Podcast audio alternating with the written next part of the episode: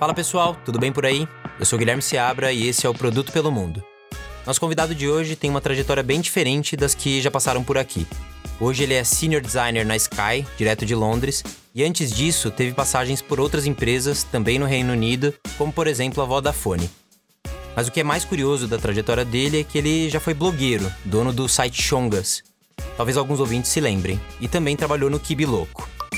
Pausa rápida para dar um recado da Terra, que como você sabe é nossa parceira aqui no Produto pelo Mundo. Dessa vez a gente quer falar da Digital Skills 2021, que é uma pesquisa da Terra que tem como objetivo mapear os perfis de gente como a gente, que trabalha com produto digital, seja com desenvolvimento, design, gestão de produto, dados, marketing, enfim. Acho que no fim vai ser bem legal ter um panorama de como anda o nosso contexto digital, seja no Brasil ou fora. Então basta acessar o link que está aqui na descrição do episódio e contar um pouco sobre você. Bora falar então com ele. Seja bem-vindo, Flávio Lamenza. E aí, pessoal, tudo bem? Fala, Guilherme. Beleza, cara. Obrigado por ter topado conversar aqui. Vamos começar. Eu queria dizer que eu gostava do Chongas, é, eu fazia parte da sua audiência e eu sempre dava boas risadas com o que você produzia por lá. Conta como é que foi criar um blog e por que você acabou decidindo encerrar ele, depois se juntar ao Kibi Louco e ainda fazer uma mudança mais drástica na sua carreira, que foi se mudar para Londres e começar uma carreira em UX, design de produto. Ah, que bacana. Aí, primeiro de tudo, muito obrigado pelo, pelo convite.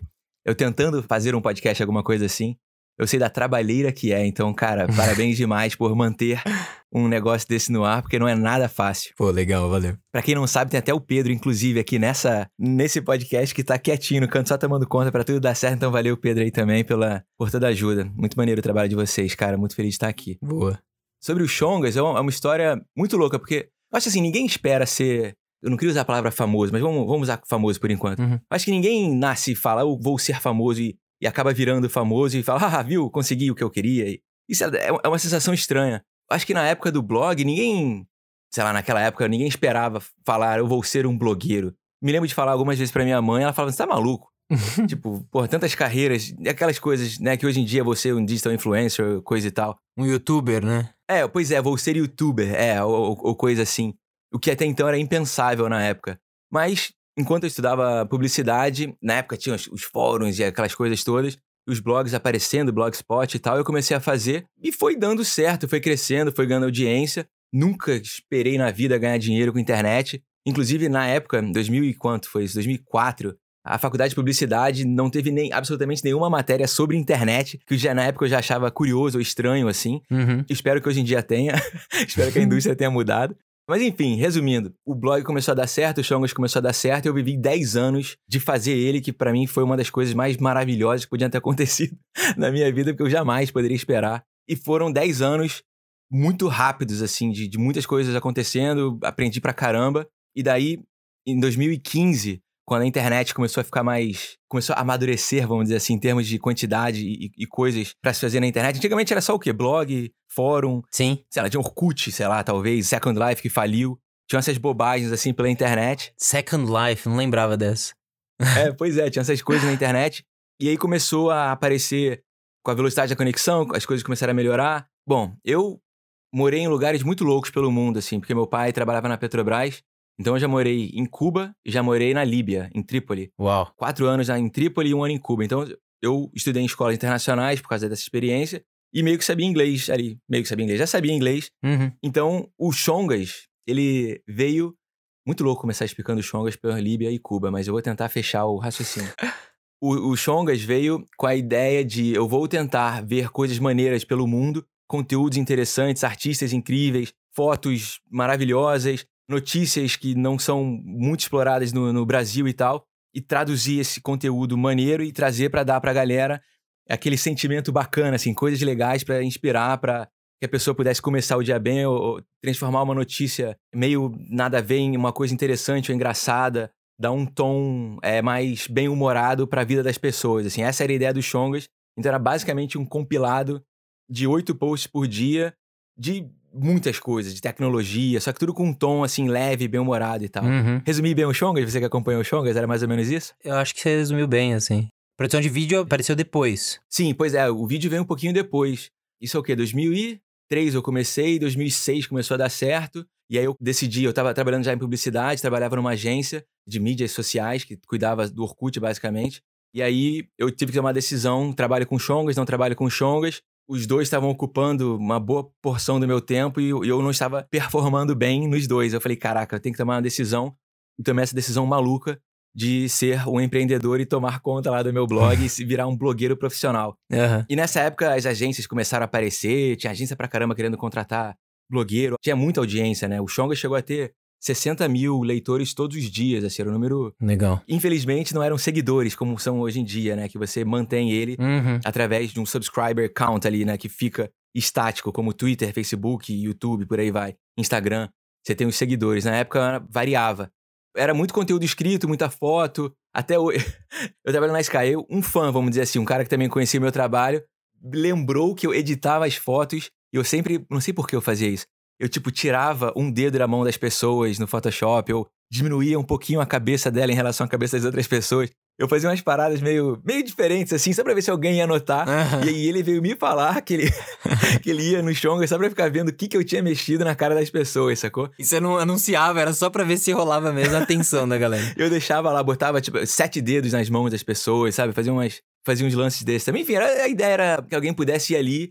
Era tipo um cafezinho antes do trabalho ali, sabe? Você vai entrar, dar um confere, distrair a cabeça. Sim. Desde conteúdo escrito, vídeo, foto. E como é que rolou a conexão com o pessoal do, do Kibi Louco, cara? Pois é, em 2013, quando o YouTube começou a aparecer com força, Instagram já tava ganhando velocidade, o Facebook tava dando alcance pra todo mundo. Uhum. E aí, evidente, a audiência dos blogs começou a cair. Basicamente, o Facebook dando alcance pra todo mundo matou todos os blogs, porque todo mundo migrou para o Facebook. Uhum. Tranquilão, eu se fosse o Zuckerberg teria... Se eu tivesse o Facebook, eu acho que eu teria feito mesmo. E aí, eu, o Kibe, na época, eu chamo ele de Kibe, né? O Antônio Tabet, ele falou, cara, eu preciso de alguém pra tocar o Kibe Louco, isso em 2013, mais ou menos. Porque eu vou começar um projeto aí pra tentar fazer uns vídeos pra internet. que era o A Porta dos Fundos. Aham. Ah, um projeto aí, né? Projetinho. É, não sei se deu certo. Deve, deve ter dado. Caso vocês conheçam a Porta dos Fundos, é- esse era o projeto que o Kibe tava me comunicando. Uhum. E ele falou: preciso de alguém pra tocar o Kibe. Enfim, e o Kibe é, o- é um dos caras mais generosos e relaxados que eu conheço. Assim, ele, falou, ele simplesmente, de um dia pra noite, ele me deu, vamos dizer, a chave do Kibe louco e falou: toca aí. Uhum. E, cara, e foi fazer lá a Porta dos Fundos. Que, evidente, foi um tremendo sucesso. Mas no Kibe eu tentei mudar um pouco a estratégia digital dele, vamos dizer assim. Tentei tirar ele um pouco da internet, porque eu já via que os blogs estavam morrendo, mas o Kibe ainda era gigante, né? Tinha 250 mil visitantes únicos todos os dias. Era um negócio assim assustador, o Uau. número de visita que ele tinha. Uhum. E eu sempre me perguntava, caraca, de onde vem esse pessoal? É muita gente, cara. Todo dia tinha gente lá entrando pra ver o que, que tinha de conteúdo novo. Aí a gente contratou roteiristas, nós contratamos ilustradores pra conseguir produzir conteúdo original, porque é o, o ouro de hoje em dia, né? O Netflix e tal, todo mundo, Disney Plus. Ter conteúdo original vale ouro. Sim. Então a gente tentou contratar ilustradores, fizemos parcerias com agências, produtoras de vídeo pra tentar fazer algum tipo de série em vídeo e tal. Só que eu acho que acabou não dando muito certo o meu tempo por lá.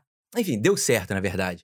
Só que o que não deu certo foi o Rio de Janeiro para mim. E aí, é, enfim, o Kibe tava indo bem e tal, mas o Rio de Janeiro. O Rio de Janeiro é o Rio de Janeiro. Quem é do Rio de Janeiro sabe o que eu estou falando, só vivendo lá pra saber. Vocês são de São Paulo, né? Vocês falaram? Sim. Sim. Pois é, só quem é do Rio sabe que é brabíssimo, assim, é um lugar que você pode morrer a qualquer momento e não é uma coisa maneira de. não é um risco legal a se correr quando você é um ser humano. Uhum. Eu- meus filhos estavam grandes e eu falei com o Kibe, falei, cara, eu acho que não dá mais pra tocar o Kibe, eu tô querendo morar fora. Mas foi um, foi um período maravilhoso, assim. O Kibe, como eu falei, é um dos caras mais generosos aí que eu conheço. É o, eu dizia que ele tinha o toque de Midas. Porque tudo que ele quase encostava, assim, dava certo. É impressionante o poder de decisão que ele tem. O último projeto que eu trabalhei com ele foi um outro também. Caso a galera conheça, chama Desimpedidos. É um canal do YouTube de futebol. Ah, acho que eu já vi, cara. Pois é, é bem grande, acho que é o maior canal de YouTube, e ele é sócio. E ele também me chamou pra. Eu tava produzindo vídeos e tal, ajudando ele a produzir os vídeos. Ele falou: Ó, esse negócio aí que você sabe fazer de vídeo e tal, tem como você ir pra Madrid filmar o Kaká na semifinal da Champions League, que a gente tá tentando fazer uma parceria com a Adidas e tal. Eu falei: tá bom. Que massa. Então esse foi o último grande projeto assim que eu trabalhei com ele. E eu fui pra Madrid, fiquei duas semanas e tal, maneiríssimo, com o Kaká. Olha que demais.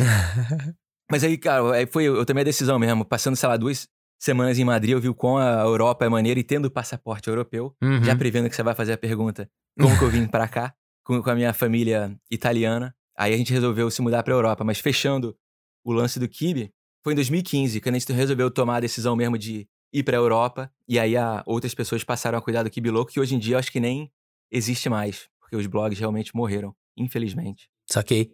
E também não tinha essa época que a gente tá vivendo, que apesar de ser distópica, também permitiria trabalhar à distância, né, remotamente para coordenar um projeto desse ou outras iniciativas, né? Outro mundo também que a gente vivia. Pois é, pois é. E você se mudou para Londres, e aí eu queria saber, cara, porque a gente tá aqui, a boa parte do, das pessoas que estão ouvindo trabalham com desenvolvimento de produtos, sejam Uhum. PMs, designers, desenvolvedores. E como é que foi essa transição para entrar na carreira de design? Muito interessante essa pergunta. Quando eu me mudei pra cá, a gente veio na marra. A gente vendeu tudo, apartamento. Eu tinha três filhos, eu vendi um menorzinho, não tô brincando. a gente- eu tinha dois filhos. Ah, A gente, porra, as crianças pequenas, como eu falei, eu já tinha tido a experiência de morar fora, eu me lembro quão valioso foi pra conhecer o mundo, assim, de ver pessoas de culturas diferentes, religiões diferentes. Quando eu estava na Líbia, era muito comum, por causa do mundo árabe, ver as crianças lá com a cabeça coberta, né? As, as uhum. mulheres, as mães, as- algumas meninas com as cabeças cobertas e tal. E até entender que isso faz parte do mundo também, que as pessoas vêm de centenas de milhares de, de lugares diferentes e tal. Uhum. E eu queria mostrar isso pros meus filhos, dar isso pra eles. E aí surgiu essa oportunidade, vamos dizer assim, pra não dizer problema, porque dentro de cada problema existe uma oportunidade. então, enquadrando, olhando pelo viés do- da oportunidade, Uhum. que os- as crianças estavam pequenas, eu e minha esposa, um pouco insatisfeitos com a situação do Rio e ela, principalmente, insatisfeita com a situação do trabalho dela. E a gente pensou, vamos sair fora, vamos ver se dá certo a gente morar fora. Pesquisamos nos Estados Unidos, mas tem que ter. Quem já tentou sabe, tem que ter muita grana pra se mudar pra lá. Uhum. Na época eram 500 mil dólares Uhum. pra tentar abrir uma coisa e ganhar lá o, o passe pra viver lá. Ou estudar, voltar a estudar e, e tentar algum trabalho na área. A gente pesquisou Canadá, pesquisamos Austrália, Nova Zelândia. E acabou que Londres, enfim, era o hub bacana. A gente tinha o passaporte europeu, então, porra, é caro pra caraca, mas tem tudo aqui. Não precisa de carro, não precisa de plano de saúde, não precisa de nada. E, e pareceu Sim. ser a opção certa. E a gente vendeu tudo, cara. Foi na marra mesmo. A gente veio pra cá sem nada e a ideia foi: eu vou tentar trabalhar com estratégia digital, mídias sociais, que é o que eu sei. Uhum. E foi meu primeiro emprego aqui. Eu trabalhei até numa empresa que eu publicava no Chongas, que eu achei inacreditável, chama Extreme Videos. E eles fazem vídeos de esportes radicais. E foi, assim, muito bacana. Seis meses.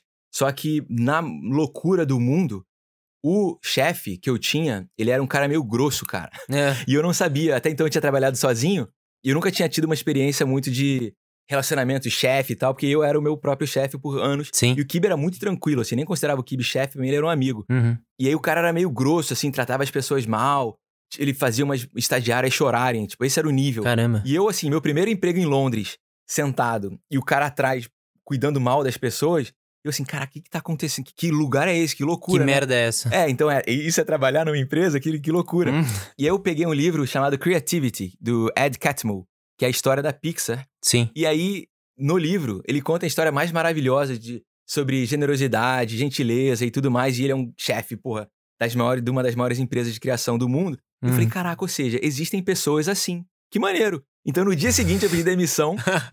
Juro pra vocês, cara, pedi demissão e falei, eu vou tentar achar, vou tentar achar alguma coisa perto desse livro. Porque se o cara tá contando essa história e ele, numa empresa gigante como a Pixar, e ninguém contestou que ele escreveu o livro, e, né? Porque o cara botar isso por escrito, certo? Se fosse mentira, alguém ia falar, ô, trabalhei com esse cara aí, Sim. tá, tá, tá dando migué aí. Mas não foi o caso. E não era mera teoria. Ele tava ali falando de um caso real, teoricamente. né? Exatamente. o cara documentou num livro a história da Pixar e ninguém foi lá falar, ô, isso aqui é mentira, eu acreditei na história do cara, show. Achei maneiro.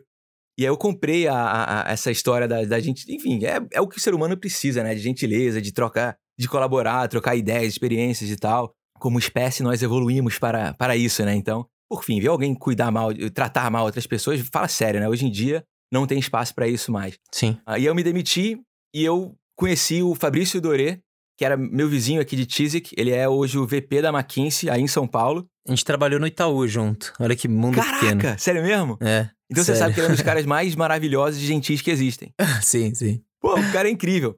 E aí, numa grande coincidência, ele acabou sendo meu vizinho aqui. E aí, ele trabalhava, então, como designer da experiência do usuário. Ele já trabalhou na IDEO, Sim. ele já trabalhou na Sapient Nitro Razorfish, que na época era só a Sapient.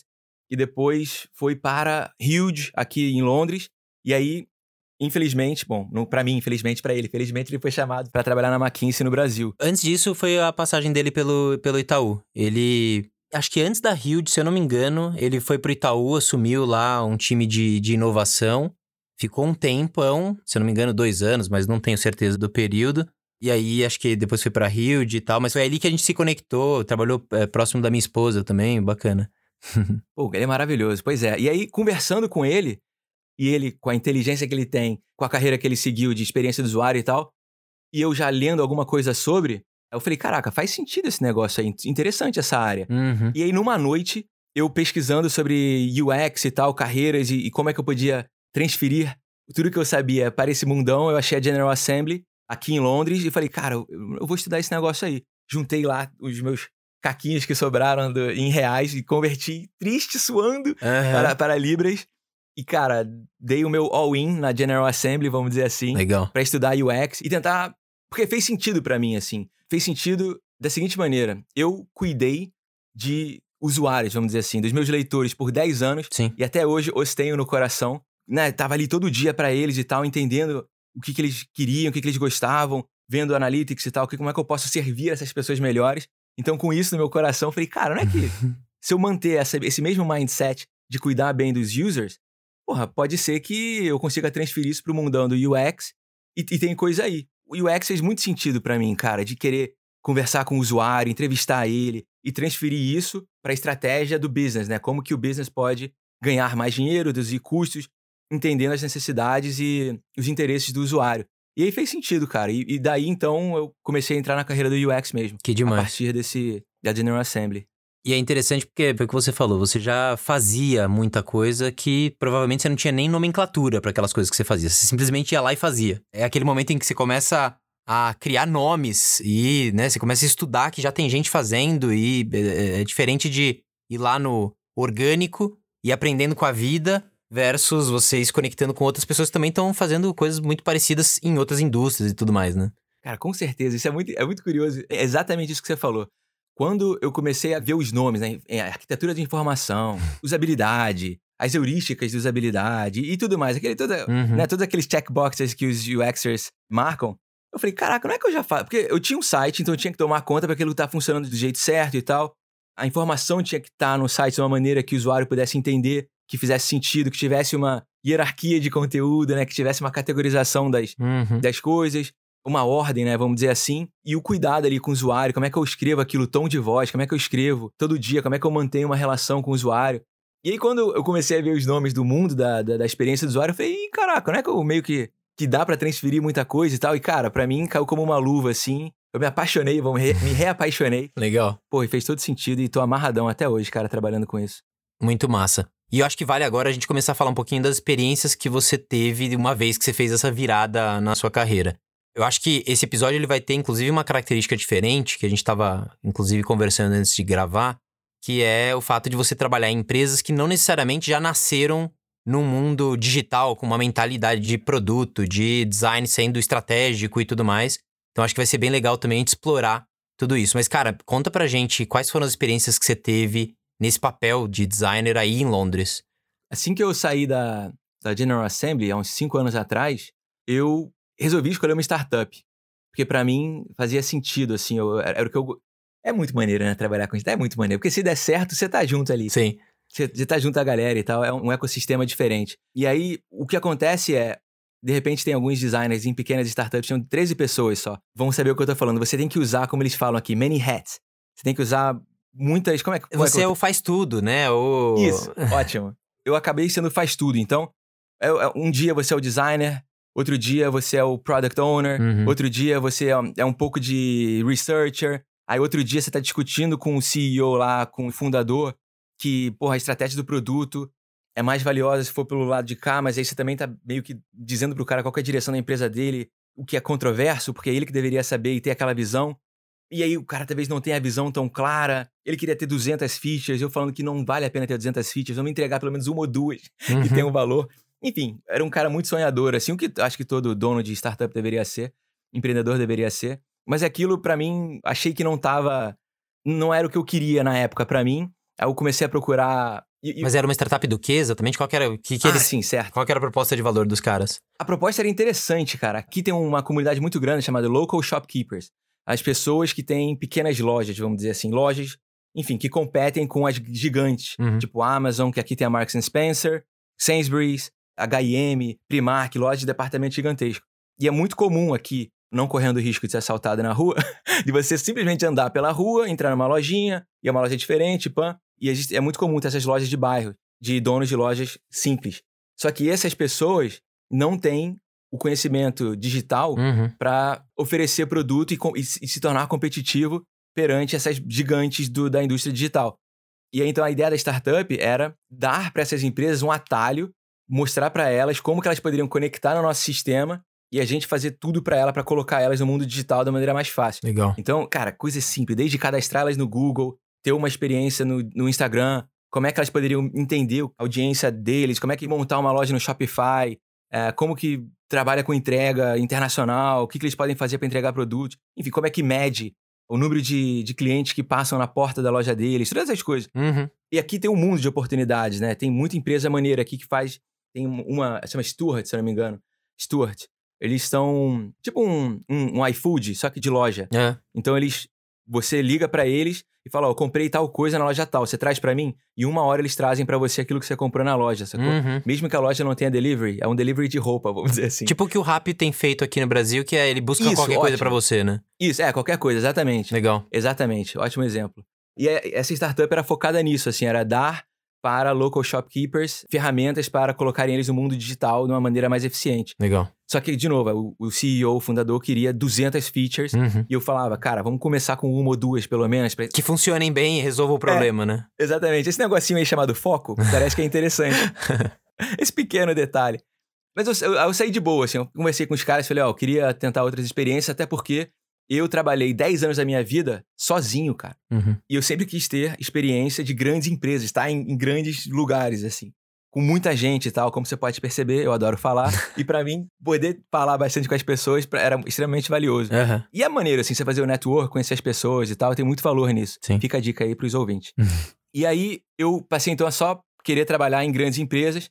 E aí eu achei outra startup, para não dizer que eu não queria mais startup, achei uma startup dentro de uma empresa chamada Carphone Warehouse, que é tipo uma. Tokstok não, tipo uma casa e vídeo daí. Eles vendem tudo aqui, de digital a coisinhas mais simples. E eles criaram uma empresa de telecomunicação chamada ID Mobile. Tipo uma. Sei lá, na época Oi, que era menorzinha, assim, vamos dizer. Uhum. Como se a Casa e Vídeo quisesse competir com a Vivo, vamos dizer assim com Sim. planos mais simples. E foi muito maneiro, assim, foi uma experiência maneira. Tinham 60 pessoas dentro da startup, já era um pouquinho maior. Mas aí eu comecei a escrever uns artigos na internet. Inclusive, recomendo o meu Medium, que acho que a gente vai falar sobre um artigo que eu escrevi logo mais. Sim. E vamos deixar o link aqui pra quem quiser seguir já. Pois é. E aí, alguém da Vodafone leu meus artigos, entrou em contato, falou: "Ô, a gente tá, gente tá querendo aumentar o nosso número de UX UI designers. Você gostaria de fazer parte do time? Eu falei, caraca, ou seja, fica a dica, galera. Só de escrever e de se expor e de ter conteúdo online, de repente pode ter alguém que acabe contratando vocês. Aí, enfim, me mudei mais uma vez de carreira. Aí sim eu ganhei o título de Senior UX UI Designer. e aí passei a trabalhar na Vodafone. Legal. Mas assim, resumindo bem, foi até esse, esse meu caminho até chegar na Vodafone. Boa. Daqui a pouco a gente vai falar mais da Vodafone, mas da Vodafone, qual foi o seu gatilho pra decidir que depois de dois anos e tanto fazia sentido fazer o movimento pra Sky? Pois é, e aí, pela primeira vez, eu passei então a trabalhar em grandes corporações, big corporations, né? Uhum. The big corporates. É legal pra caraca, porque realmente eu consegui ter o que eu realmente queria, que é trabalhar num lugar grande com muitas pessoas. E o interessante, pelo menos aqui, quanto maior o lugar, porque aqui não tem muita cultura, que eu acho que do Brasil tem, de concursado. Você entra numa empresa. Eu já vou fazer o paralelo. Eu tô Uhum. vendo a cara do Guilherme aqui pelo tô- vídeo. Ele é. tá assim, quê? Concursado, Banco do Brasil, Caixa, já pensei. Não, tô brincando. É, é, mas, é mas é exatamente aí que eu ia chegar. Porque no Brasil, eu tenho grandes amigos que trabalham na Petrobras, por exemplo, e em outras instituições grandes que querem um concurso para você poder entrar. E alguns deles, cara, são infelizes, assim, mas eles Uhum. passaram e eles estão lá ganham bem, pô, mas estão meio infelizes, trabalham pra caraca e tal, e estão presos, acho que, naquilo. Só que aqui não existe muito essa cultura. Então, as grandes empresas, não querendo dizer que é diferente ou tem mais mérito e tal, não é isso. Mas pelo fato da pessoa ter se dedicado para entrar numa empresa, pela skill que ela tenha, não de um concurso, mas de habilidades outros tipos de habilidade que requerem para você passar numa entrevista, num bate-papo ao vivo como esse que a gente tá tendo, existe um mundo de gentileza, cara, numa, numa grande corporação daqui, pelo menos, que eu não tinha tido a experiência, como eu falei naquela pequena empresa que eu entrei. Sim. Que o, que o chefe era meio mal educado e tal. Então, eu achei maravilhoso saber que todo mundo, numa grande empresa aqui, é extremamente educado. É uma cultura, assim, maravilhosa, cara, de generosidade. Todo mundo quer ajudar. E eu, não, vamos marcar um papo e tal, não sei o que, pra explicar pra você dessas áreas. Tem área pra caramba. E eu falei, caraca, que lugar maravilhoso. eu tô. Cheguei onde eu queria. Uhum. E você toma café com, com fulano, aí marca futebol com o outro. É aquele senso de família, é legal pra caraca. Uhum. Só que aí, óbvio, que aí começam a ter algumas pequenas questões organizacionais, vamos dizer assim, da estrutura, de, dos processos, é um pouquinho mais lento. Uhum. Aí você começa a comparar com startup, onde o ritmo é frenético, ou com eu, quando trabalhava com as minhas empresas, vamos dizer, com o Chongas, que eu, eu quero fazer uma mudança. Show, à noite eu já mudei, sacou? Não, não interessa. Sim. Eu meço o tamanho da mudança, foi positivo ou negativo? Foi negativo. E caraca, então amanhã eu já volto pro que era antes. Show. Uhum. Já fiz aqui o meu teste AB. Numa grande empresa, temos que fazer um teste AB. Tá bom. Semana que vem a gente marca um papo, e aí a gente começa a pensar e a chamar as pessoas e tal, quem que pode ser impactado, quem não pode. Cara, e lá para daqui a quatro meses, o teste AB é implementado, daqui a seis meses vão medir o resultado, e aí talvez, talvez, se alguém lembrar, ou se a feature ainda foi interessante, ela entra. Se não, cara, ih, esse, esse aí que você testou, pô, mas a gente teve, isso aqui foi positivo. É, mas é que já caiu. Não tá mais no roadmap implementar isso aqui. Uhum. Agora outra coisa ganhou a- o lugar dela. E aí você fala, tá, mas e o que, que a gente faz? Não, é um aprendizado. Fica aí de aprendizado. Aí você fala, tá bom. e aí você tá, tá trabalhando outra coisa, aí já mudaram de área, já é outra coisa. Não, e o pior é que eu imagino que as pessoas. Eu vivi isso em alguns lugares que eu passei, mas é, você vê as pessoas anestesiadas, né? Elas entram naquela cultura, naquela forma de pensar, em que essa velocidade é o normal. E não tem mais dor tão forte, porque quem tem essa dor muito forte, latente, não consegue se anestesiar, vai embora, né? Cara, maravilhoso isso que você falou, porque é exatamente essa palavra que eu usava, anestesiado. E eu vindo, né, como eu já falei, de cuidar do meu próprio negócio e de algumas pequenas startups, e com o jeitão brasileiro, vai de vamos fazer acontecer, cara, vamos. Uhum. O feito é melhor que o perfeito, vamos, vamos que vamos. O jeitinho, a gente dá um jeitinho e tal. E aqui, evidente também, faz parte da cultura o excesso de burocracia e o excesso da organização. E as pessoas simplesmente assim, não, mas tem que, tem que seguir esse processo aqui. Uhum. E assim, mas por quê? Não, porque é assim que a gente sempre fez, né? E, cara, e, e as pessoas exatamente acostumadas com essa velocidade. Não, mas você tá querendo. E eu, cara, por incrível que pareça, olha que loucura. Eu fazia parte de um time de chatbot e o time foi desmontado, vamos dizer assim, o time, a- o Scrum Squad, né? Foi desmontada porque estava rápido demais. Uau. Você acredita nisso, cara? Não. Ela estava muito à frente do roadmap do produto. Porque eles montaram uma squad pequenininha com um PO, três developers, eu e um tester. Uhum. Cinco pessoas, olha que beleza. E a gente tava voando, cara. Uhum. Porra, a gente testava, fazia, conversava com o usuário pra não sei o quê. E a gente tava lá na frente no roadmap, só que a quantidade de coisa que tava vindo atrás estava um pouco atrasada. E aí, não, desmontaram o time, aí colocaram a gente, de certa maneira, que tava dando certo e de forma mais eficiente, em outros squads pra ver se também conseguia puxar a galera pra frente. Uhum. E é óbvio, aí acaba que você cai naquela anestesia, na lerdeza, infeliz, vamos dizer assim, mas desnecessária também, entretanto que faz parte, às vezes, de uma grande organização. Boa. Eu não sei se todo mundo conhece a Vodafone. Acho que é importante a gente falar, né? Ela é a segunda maior operadora, pelo que eu li a última vez, de telefonia do mundo. Sim. Cara, só pra você dar um parênteses aqui, né, para as pessoas, o que, que é a Vodafone e o que, que você fazia lá? O que, que é produto digital lá naquele contexto que você viveu? Show. Essa pergunta é ótima, porque a gente trabalhando na empresa acaba se acostumando, né? Hum. Quando eu falei, inclusive, que eu ia trabalhar na Vodafone, teve um tio meu que falou: Caraca, é aquela do patrocínio do capacete da Fórmula 1? Não, olha, é Era só isso. É, aí eu falei, é. Ele, ah, legal. E o que, que eles fazem? era isso. Pra ele, era a empresa do capacete da Fórmula 1. Mas ótima pergunta. É uma Vivo, vamos dizer assim. E aqui, ela existe há 30 anos. Ela é daqui do Reino Unido. Muita gente acha que é da Itália, porque é um Vodafone com F. Mas ela é do Reino Unido. E quando ela começou a ganhar muito espaço, e existe aquele, aquelas leis né, de proteção, de, de que o Google também passou, para você não ter um Sim. monopólio, dividiram o Reino Unido ao meio. Aí a O2, a O2, né, ficou com um lado, a Vodafone ficou com a outra. Mas é basicamente como se dividissem a Vivo ao meio, assim. Pegasse a esquerda do Brasil. E esquerda do Brasil é até perigoso falar, né? É. Mas a, o, o lado. Mas o que, que é? Me fala já- que eu vou pra lá. pois é, eu não vou entrar nesse lado da política agora, cara. É, é como se dividissem ao meio. E aí, a Vodafone nada mais é uma empresa de, te de telecomunicações que tem internet até 5G. Eu, inclusive, trabalhei nesse plano. Posso depois contar umas histórias também, como é, como foi Hum. implementar 5G no Reino Unido. Não foi nada especial, inclusive, eu já dando um spoiler. tem internet a cabo, tem broadband, né? Tem serviços de internet. Esses são os carros-chefes, assim. E aí tem outros pequenos serviços para empresas e, e tudo mais. Mas basicamente é uma empresa de telecomunicações. Legal. E quais são os produtos que você passou ali, que você teve experiência, passou por projetos e ajudou a evoluir eventualmente? Foi desde o chatbot, como eu falei. Uhum. Foi o meu, meu primeiro projeto que eu tava amarradão. Inclusive, quem trabalha com chatbot, achei um dos produtos, assim, maravilhosos. Então, parabéns pra você, porque eu acho que você deve ser uma pessoa muito feliz. Eu era muito feliz quando eu trabalhava com chatbots. Por quê? Porque é uma Não, maneira de- Eu preciso perguntar, por quê? Qual que, onde tá esse ponto? Pois é, porque é uma maneira diferente de pensar na internet. Porque você tem que ter um- uma cabeça muito aberta para algo totalmente diferente. Porque na internet, que você tem a tela, você consegue ter o conteúdo estático lá e cabe ao usuário descer a tela ou subir da- na barra de rolagem, sei lá, explorar e achar alguma coisa, dar um search e tal. Mas a informação está na tela. Tudo que, tudo que a gente pode contar para o usuário está na tela. No chatbot, se o usuário parar de interagir, o chatbot fica quietão lá também, na dele. e fica um olhando pra cara do outro. Então, é uma maneira muito interessante de navegar, porque você precisa ter uma experiência muito esperta, vamos dizer assim, muito bem pensada, para saber exatamente em qual momento você está na experiência e o que, que você tem que dizer para aquele usuário para ele estar inclinado a reagir ao que você está oferecendo para ele. Porque simplesmente se ele não reagir e se ele não teclar de volta, Uhum. acabou a experiência, não tem mais nada. Legal, interessante essa perspectiva. Muito, ba É. muito bacana. Pois é. E eu trabalhava com chatbots por essa pegada. Uhum. E aí depois eu fui colocado nesse projeto da, da internet 5G. Aí você vê, as grandes corporações, né? Ela é muito. Normalmente, bom, das que eu trabalhei, eu tive experiência. Uma grande corporação, ela é muito driven. Qual é essa palavra agora? Per- perdão, galera.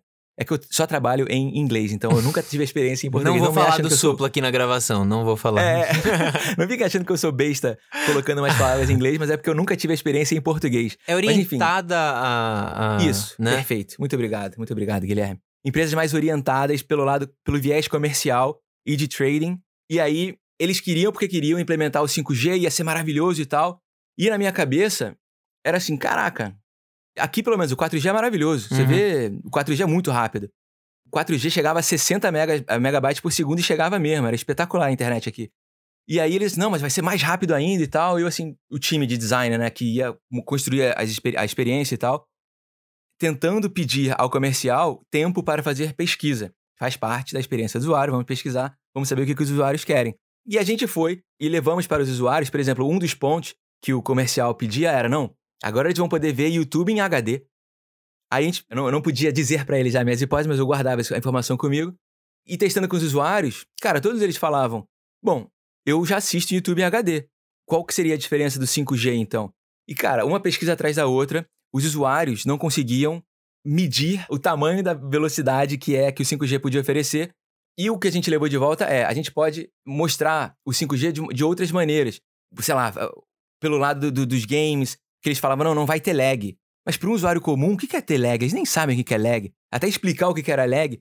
E, cara, e por aí vai. Então foi muito. As grandes empresas, elas cismam em criar, achar que estão criando valor para os usuários, criam campanhas e tal, antes de fazer pesquisa. E aí, quando a gente começou a fazer pesquisa e mostrar que muitas coisas os usuários não entendiam ou não precisavam, eles decidiam apostar mesmo assim, correr o risco e, óbvio, hoje em dia 5G aqui é uma coisa secundária. Ninguém liga se tem ou não tem, porque não faz diferença. Mas qual que era o ponto do comercial? Porque o 5G, ele, por exemplo, ele habilita evoluções tecnológicas que, obviamente, para o usuário comum isso não afeta. Então, sei lá, isso vai habilitar, vai permitir carro autônomo, sei lá.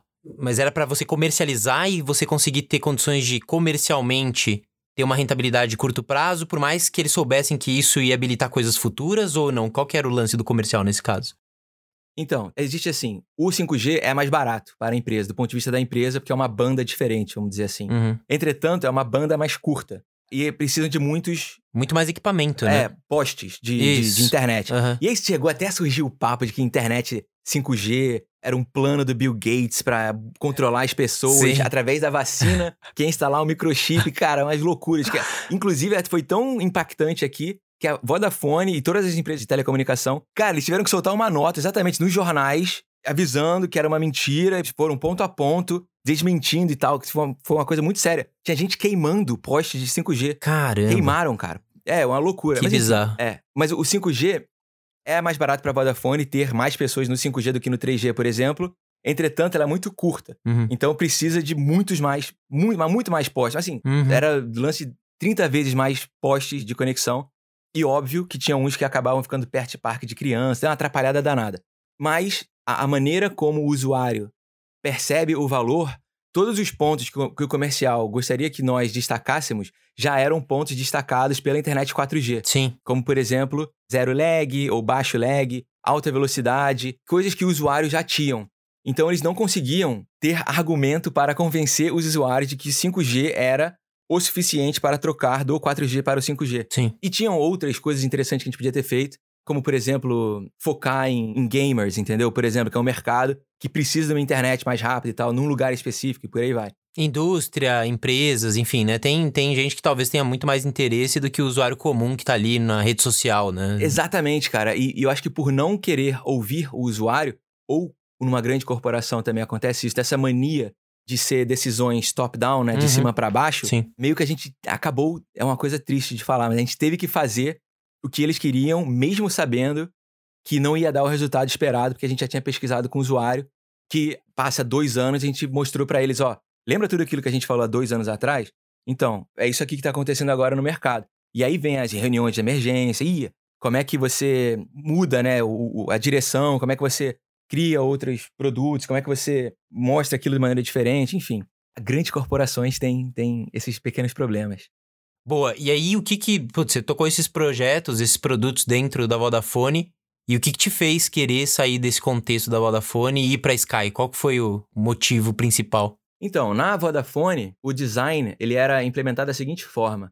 O departamento de design, o departamento de UX, vamos dizer assim, tinha um Head of UX, e aí o, a Vodafone estava nessa transformação digital, vamos dizer assim, estava implementando Agile e Scrum. Então tinham dezenas, se não centenas de equipes, squads né, de Scrum, cada uma com POs, developers e algumas com UX UI designers. A Vodafone acredita em UX-UI designer o que eu não acredito. Eu acho que ou você é UX designer, ou você é UI designer, ou você é, então, outras coisas. O analista da experiência do usuário, o product designer, assim como tem um product owner, e por aí vai. E não estava dando muito certo, eu estava vendo, porque cada departamento, então, por exemplo, os developers reportavam para IT, né? É, tecnologia da informação. Os UX designers, UX UI designers, reportavam para product, para design. Os product owners reportavam para product. Uhum. Os analistas reportavam para o analytics e, e outro, outro tipo de área. Então, o produto ficava no meio, sem pai nem mãe, Uhum. e todo mundo reportava para uma área diferente, com métricas diferentes. E eu assim, cara, galera, quem- qual é a métrica do produto aí? E não tinha. A métrica era individual de cada pessoa. Uhum. Você, no final do ano, numa grande empresa, tem que fazer lá o performance development e você tem que dizer se você foi bom, se não foi, por que foi bom ou por que não foi. E Isso é uma dor de cabeça pra muita empresa, né, cara? Porque é uma visão muito departamentalizada e diferente das empresas que se organizam com autonomia pro time de produto ali. Sim. Então, o time de produto tem uma estratégia, né, um objetivo comum. By the way, você tem gente de várias disciplinas que se conectam nos capítulos. Sim. Mas essa transição, né, do departamento pra times fortes de produto é uma dor de cabeça pra um monte de empresa, cara. E pra mim, eu não acredito ainda como que as grandes empresas deixam isso acontecer, porque é uma coisa tão óbvia e fácil de resolver. Como você falou, você ter métricas para o produto, você ter times dedicados a produtos e não a departamentos. Porque a palavra que você usou é perfeita, departamentalizado. É isso que você usou? É, isso aí. O- inclusive, o nosso cérebro não é compartimentalizado como as pessoas acreditam que são. E vai desde lá da escola, que a cada 45 minutos você tinha que mudar de matéria, vai. Nós não somos assim, né? né? A gente precisa ver a, a- a floresta e não só as árvores, as pequenices. Uhum. Então, depois de ter identificado isso e entendendo que o Scrum não estava funcionando tão bem nesse contexto e tentando mostrar lá para os chefes e tal, e, e façam isso, pessoas que estão ouvindo, não aceitem estruturas e processos, sempre questionem. E eu fui pesquisar, eu comprei o livro do Scrum, inclusive é maravilhoso, para entender, caraca, se eu estou fazendo Scrum, quem que inventou esse negócio? Por que que isso foi feito? E o livro de Scrum é maravilhoso. E aí quando eu comecei a ler o livro, Eu, eu fiz vários pontos, anotei, levei pro meu chefe e falei, cara, isso aqui é Scrum. a gente não tá fazendo isso. Uhum. Por qual motivo? Ou se a gente tá fazendo Scrum, ou a gente segue isso, ou a gente fica perto disso. O que a gente tava fazendo, a gente chamava de agile em inglês, né? Eu chamava de fragile. Uhum. ou tinha gente que chamava de agile, que é o waterfall e agile. Uhum. E aí chega uma hora que você fala e fala e fala e mostra e tenta fazer diferente. E aí você monta um plano, cara. Eu montei, eu fiz a proposta. Falei, ó, é isso que a gente pode fazer e tal. Eu não preciso dizer como é que eu tô indo individualmente. Eu, po eu posso fazer isso também. Mas para mim, pra empresa, é muito mais importante dizer como é que o produto tá indo. Porque o usuário não quer saber quem é o Flávio dentro da Vodafone. Ele quer saber se a internet dele tá funcionando se não tá. Uhum. E é esse o que ele precisa avaliar. Ele não precisa me avaliar. Cara, e depois de, passa um ano e a gente tem um limite, né? E, e acho que as grandes empresas estão passando por esse problema, que é a nossa geração sabe que tem um limite e pelo menos aqui em Londres, com a oferta de trabalho que tem, felizmente, Uhum. é, é fácil mudar de emprego. Sim. Então, e não, e não sendo concursado, então é mais fácil ainda. Então eu decidi, eu comecei a procurar e eu vi a história que a Sky, ela separava UX designer de UI designer, de UX researcher e estavam implementando OKRs diferentes do Scrum. Estavam tirando todos os designers de dentro de Scrum para seguir OKRs, que é o que o Google segue, né? Os Objectives Key Results que é um livro maravilhoso, inclusive, também. Ou tem até o TED Talk dele, do John Doerr, que é um TED Talk muito bom sobre OKRs. Quem não sabe, tem um. Bota no Google, TED Talk, OKR. É um, ele explica rapidinho, em sete minutos, o que, que ele fez.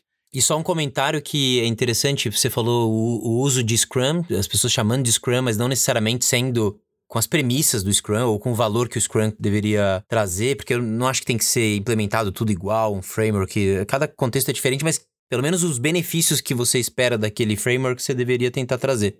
Mas o OKR, tem muita empresa também que implementa, porque é o hype, né? Assim, o OKR, o Google, IBM, todas as empresas legais do mundo usam. Só que aí você vai lá e coloca pro time, sei lá, um objetivo de entregar uma feature. Uhum. É. E aí aquela feature não necessariamente resolve o problema. E aí você volta pro problema original, que era você tá usando um negócio legal, que você pode até falar pros seus amigos, né? Nossa, eu uso o OKR. Mas no fundo, no fundo, talvez você não consiga trazer o resultado esperado com, aquela, com aquele framework, com aquela escolha, né? Tem muitos pontos super interessantes aí no que você falou. E para mim, primeiro de tudo, é. A gente quis seguir lá, a gente não, eu não queria, né? Mas eles queriam seguir o Spotify Model. Como muitas pessoas decidiram seguir Aonde? também. Na, na Voda ou no, no... Na Vodafone, na Vodafone. Vamos seguir o Spotify Model. Cara, é o modelo do Spotify. Por que a Vodafone vai fazer igual? Por que, que eles não podem ter o mindset de vamos fazer o, mod, o Vodafone Model e aí as pessoas tentam copiar isso aqui da gente? Por que, que a Vodafone, a maior empresa de telecomunicações da, do Reino Unido, tem que copiar uma outra empresa? Fala sério. Enfim, e essas coisas eu, eu não entendo. Assim, uma grande empresa acontece muito, mas eu não entendo. Mas desempacotando os seus pontos, que eu achei super interessante, eu fiz a mesma coisa que eu fiz no Scrum. Eu decidi estudar OKRs para entender o que, que é isso, o que, que é esse negócio aí. E aí, assim como você bem observou, muitas pessoas fazem errado. E eu acho que justamente porque seguem o hype e decidem não estudar ou se aprofundar naquilo que está sendo proposto. O que eu acho maravilhoso dos OKRs é exatamente a primeira palavra, que são os objetivos, objectives, né? E o objetivo está no livro. Não é para entregar uma feature. O objetivo é que, que você quer alcançar de grandioso, assim? O Google, o objetivo era lançar o Google Chrome. Não era ter abas. Não era Command Shift T, voltar a aba de volta que você fechou sem querer. Esse não era o objetivo. O objetivo era como é que eu lanço o Google Chrome e você tem que ter uma métrica, né? Com um milhão de usuários durante o, dia, o, o tempo tal. E os Key Results é o que você precisa ter para alcançar aquilo ali. Inclusive, quando o Google lançou, eles bateram a, a, meta muito, muito antes, até, inclusive, do esperado. O Google Chrome, que é um tremendo sucesso. E esse, para mim, é o ponto mais importante e fundamental que eu acho que o Scrum, ou pelo menos grandes empresas, deixam de, de ter. Que é ter esse, esse objetivo e essa visão. Bom, a visão quase nunca existe, mas esse objetivo fraco e raso. Uhum. Quando deveria pensar muito mais em direção desse objetivo e não na velocidade. Não, o sprint é a cada duas semanas, é agile, é design sprint, palavras de velocidade. Quando na verdade, direção é muito mais importante do que velocidade. Não adianta nada você gritar pra galera, remem mais rápido! Se o barquinho tá todo ao contrário, indo pro outro lado, ou empaca lá no canal de Suez, e você tem que demorar duas semanas pra fazer uma manobra para desempacar o um navio. Então, a direção é muito mais importante que a velocidade, e eu acho que é isso que você deixa de ter quando você foca, como eu já observei na, na Vodafone, quando você tem métricas individuais de pessoas e não no produto, e quando você atrela objetivos do OKRs a features e não ao objetivo da, do produto, né? A visão do produto. Saquei. Não, e é muito interessante, cara, porque a gente no podcast a gente sempre discute sobre cultura das empresas. Eu não sei se todo mundo tem essa faz essa ligação, essa conexão da importância da cultura que você tem na sua empresa, uma cultura de produto, uma cultura que confia nas pessoas, o dar autonomia para um time, né, dar um desafio claro, um objetivo claro e dar autonomia para que as pessoas tentem alcançar, faz muito sentido para você ter o sucesso da sua empresa, mas nem toda empresa está preparada para isso.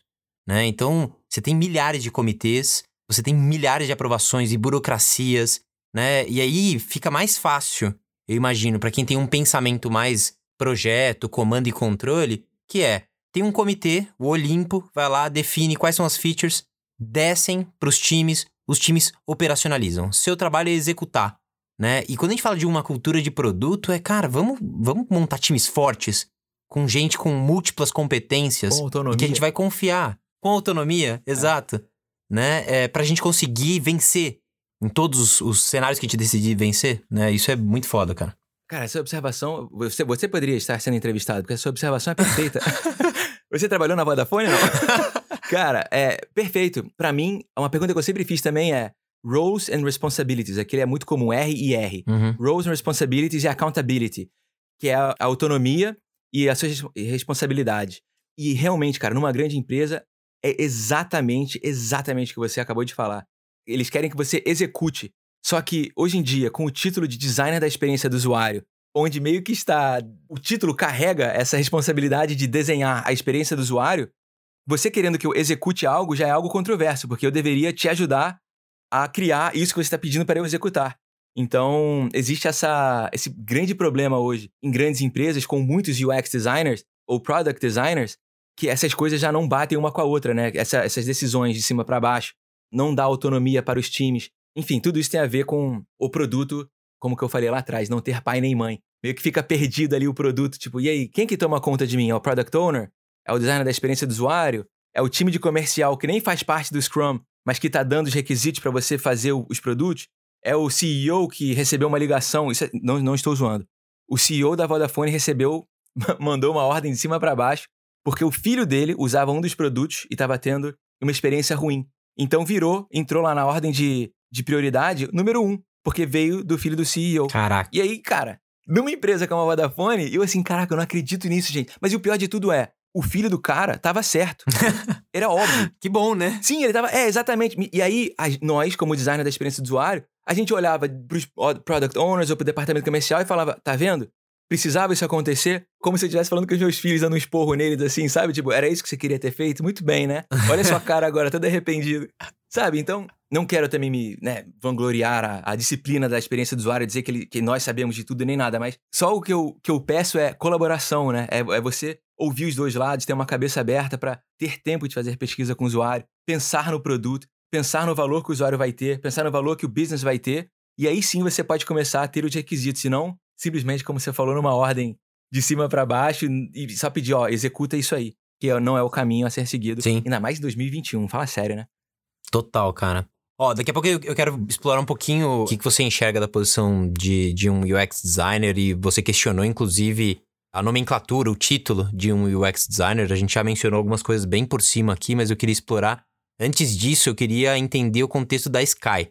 Porque você decidiu fazer esse movimento, você viu que ali tinha umas diferenças na forma como a Sky estava organizada.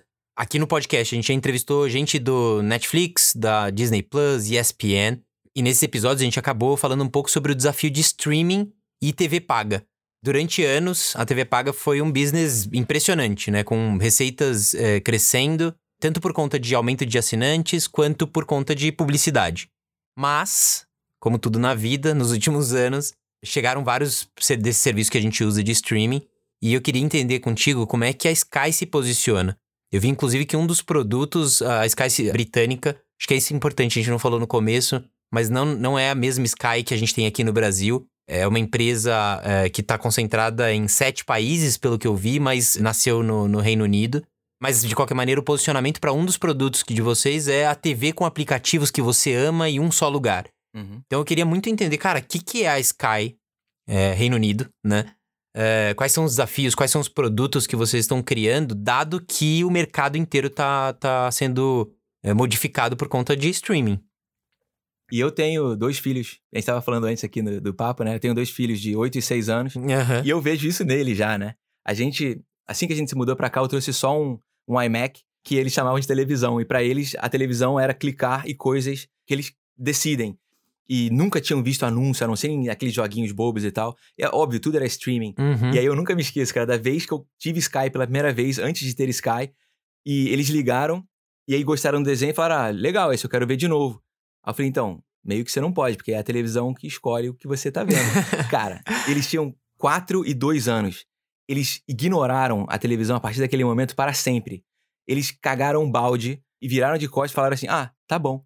E, cara, nunca mais, nunca mais encostaram no controle remoto. E foi muito louco eu ter tido a experiência de falar para eles a televisão é que escolhe o que você quer ver. Uhum. Sendo que no contexto dele de 4 e 2 anos não fazia o menor sentido. Como assim? Sim, é como se o iPad ficasse mandando conteúdo pra eles e eles não pudessem clicar no iPad. É uma coisa de maluco. Tá Travou travado, o iPad, né? Exato, isso tá travado. É. Não, eu vivi isso aqui em casa, cara. Eu tenho um filho de três anos, outro de um ano. Eu tenho aqui alguns canais pra criança e eles são ignorados, esses canais. Não importa, não importa, porque daqui a pouco vai ter um comercial que não faz o menor sentido. Pois é, Eles, o meu filho mais velho, de três anos, ele sim. muda ali, ele quer voltar na cena do dinossauro. Ele vai lá no touch, clica, volta na cena do dinossauro. Eu não sei como é que vai ser com essas crianças, cara, porque a gente foi condicionado a sentar e assistir o que tava passando. Eles não. Sim. Cara, não faz sentido pra eles mesmo. Vai ser muito bizarro. Exatamente. Isso é algo que a Sky já está percebendo, ou já percebeu, inclusive. Essa geração, outro dia até, inclusive, a Sky tem um negócio muito legal que ela faz, chama Cus- Customer Closeness Day. É uma aproximação do customer, do cliente, do usuário. É um dia inteiro de resultados de pesquisa do usuário. Quem são os usuários, o que eles fazem, tendências e por aí vai. E o último que eles fizeram agora foi só sobre a geração deles. E aí eles pediram para todo mundo que tem filho entrevistar os filhos com um set de perguntas Uhum. pra ver como que eles veem a Sky já. E cara, Legal. filhos dois funcionários da Sky Aham. e filho de funcionário alto assim, de alto escalão. E cara, foi inacreditável ver essas crianças falando assim, que uma das perguntas era: "O que é Sky pra você?" A maioria respondia: "Olha, a Netflix é não sei o que, não sei o que lá, porque pela Sky eles conseguem chegar na Netflix". E cara, sei lá, 8 de 10 falaram da Netflix e ninguém quase falou da Sky por si próprio. Então, realmente, é algo que, óbvio, a gente já percebeu. É uma tendência. Não é uma tendência. O streaming é a próxima maneira de, assis- de se assistir conteúdo. E o caminho da Sky, a direção da Sky, é tentar saber ainda, né? Que existem. Nós temos 9 milhões de clientes ainda, de usuários. É um número muito alto.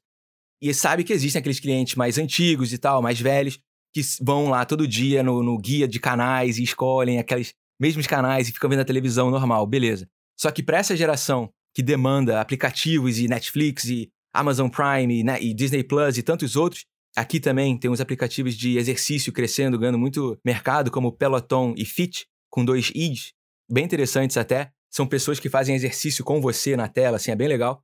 E aí, então, a Sky, ela tá virando, como você falou nesse slogan, um hub de produto, assim. Ela tem a plataforma dela, ela é uma plataforma, né? Ela é um hub. Ela centraliza Netflix, Disney Plus, Amazon Prime Video, Fit, Peloton, Discovery Channel. Com alguns acordos que ela tem feito, ela consegue jogar o conteúdo desses streaming partners dentro da própria Sky. Então você tá vendo ali coisas do Channel 4, que tem aqui da BBC, e aí do nada você vê a série que você estava assistindo da Netflix. Então eles estão integrando o conteúdo desses players dentro da plataforma. E a ideia é você também, lá um pouco mais pra frente, gerenciar pagamentos, tudo através da Sky. Então realmente é você ter esse controle na mão e virar esse hub para conteúdo on demand, né? Vamos dizer, não só stream, mas esse conteúdo on demand.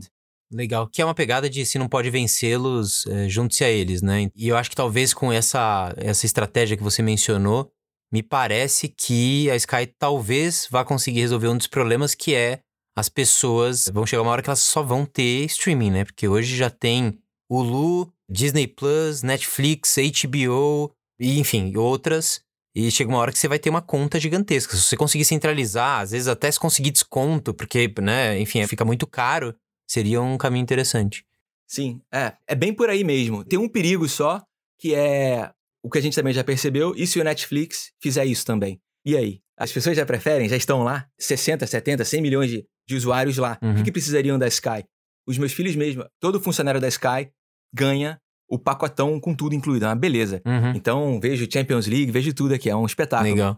Só que antes da Sky chegar, a TV que a gente tem é uma Smart TV.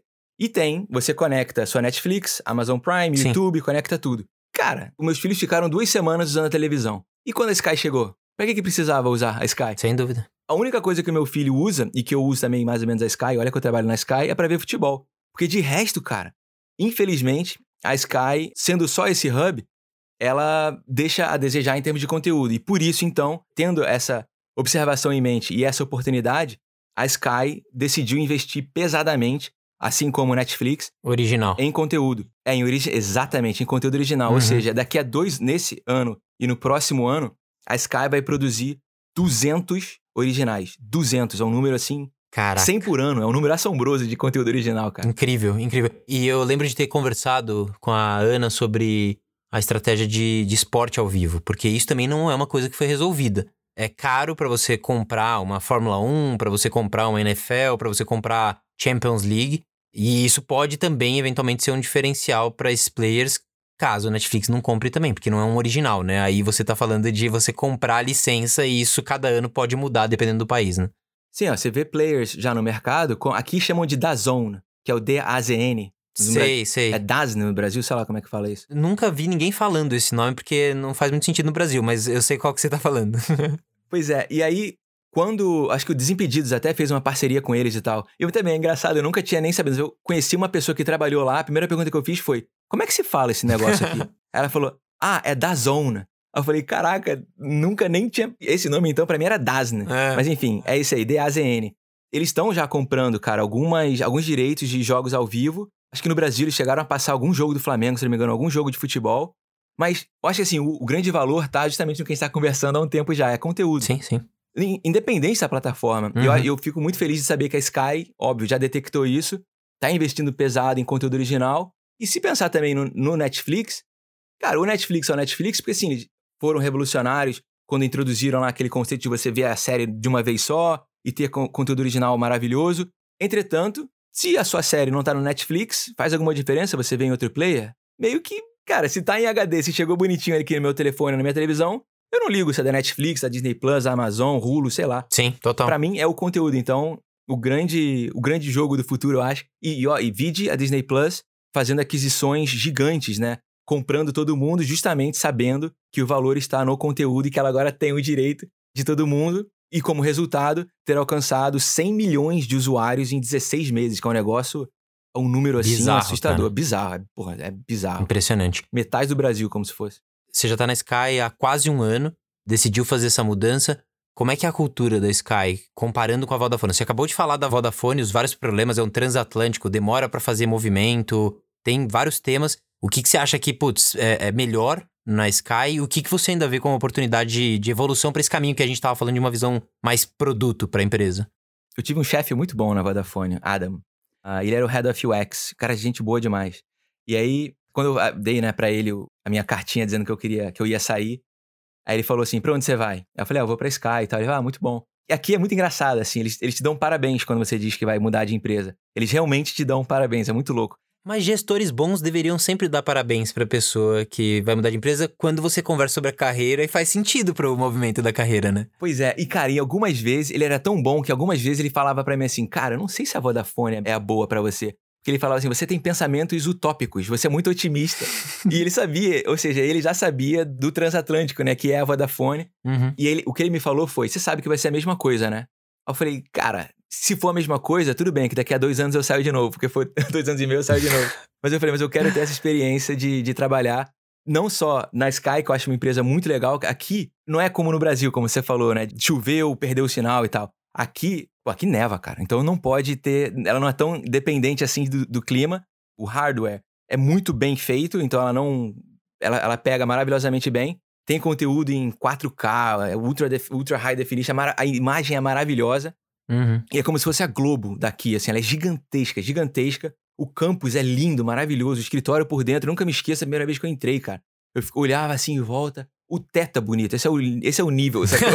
eu fico olhando o teto assim, a galera, o que você tá olhando? Eu falei, não, o teto é é de madeira, cara, é maravilhoso o teto. E os estúdios de gravação são lá. Enfim. Legal. E eu falei, cara, eu, eu sei, entretanto, eu gostaria de ter essa experiência, porque é televisão. Até então, como designer da experiência do usuário, tudo que eu fazia, ou a maioria das pessoas, é o quê? Desktop, mobile e tablet. Acabou. Uhum, Você né, tem que fazer sim. aqueles templates lá, desktop, mobile e tablet, plan. Sem esquecer que no seu DNA tem produção de conteúdo, né, cara? Tudo que você contou de, de blog e tal, aí, né, tá dentro de você isso, né? Perfeito, ótimo. Tinha isso também. E aí eu falei, caraca, eu vou desenhar pra televisão. É uma relação, assim como no chatbot, aquilo ficou na minha cabeça, aquela relação diferente. Essa é uma relação controle remoto, televisão. É Não é assim, você mexer o mouse e você vai pra onde você quiser. Não existe esse Uhum. negócio. Se você também não mexer no controle, como é que são aquelas interações? O que que tá em foco? O que que não tá? É um outro tipo de interação digital, né? Legal. E aí aquilo me chamou mu- muita atenção também. E cara, a cultura na Sky, quando eu entrei assim, a Vodafone, ela tinha o CEO, como eu já falei, meio. Se tivesse buscar no dicionário engomadinho, ele vai estar lá, o- esse cara. Usava só ternos costurados, feitos pra ele, sacou? Era um coletinho, terno, o, te- o sapato que ele usava era feito pro pé dele, tudo bonito e tal, não sei o quê. Ele andava pelo escritório, não falava com ninguém. O cara meio, enfim, meio diferente, assim. Meio diferente. Ele falava palavras que ninguém conhecia, super sofisticado. Aham. Falava um inglês, aqui, o inglês britânico, ele é super formal e chique, é bonito de ouvir, né? É. O dele era tipo, é o inglês da rainha. É o inglês extremamente sofisticado, vamos dizer assim. Você tem um. Rebuscado, formal. É, Exatamente, É. exatamente. É muito formal, é essa a palavra. E aí, corta para Sky, eu cheguei. No terceiro dia já estava tendo uma reunião que a gente tem o Chief Product Officer, que o design está dentro dessa pirâmide, Uhum. que é o Fraser. Maravilhoso.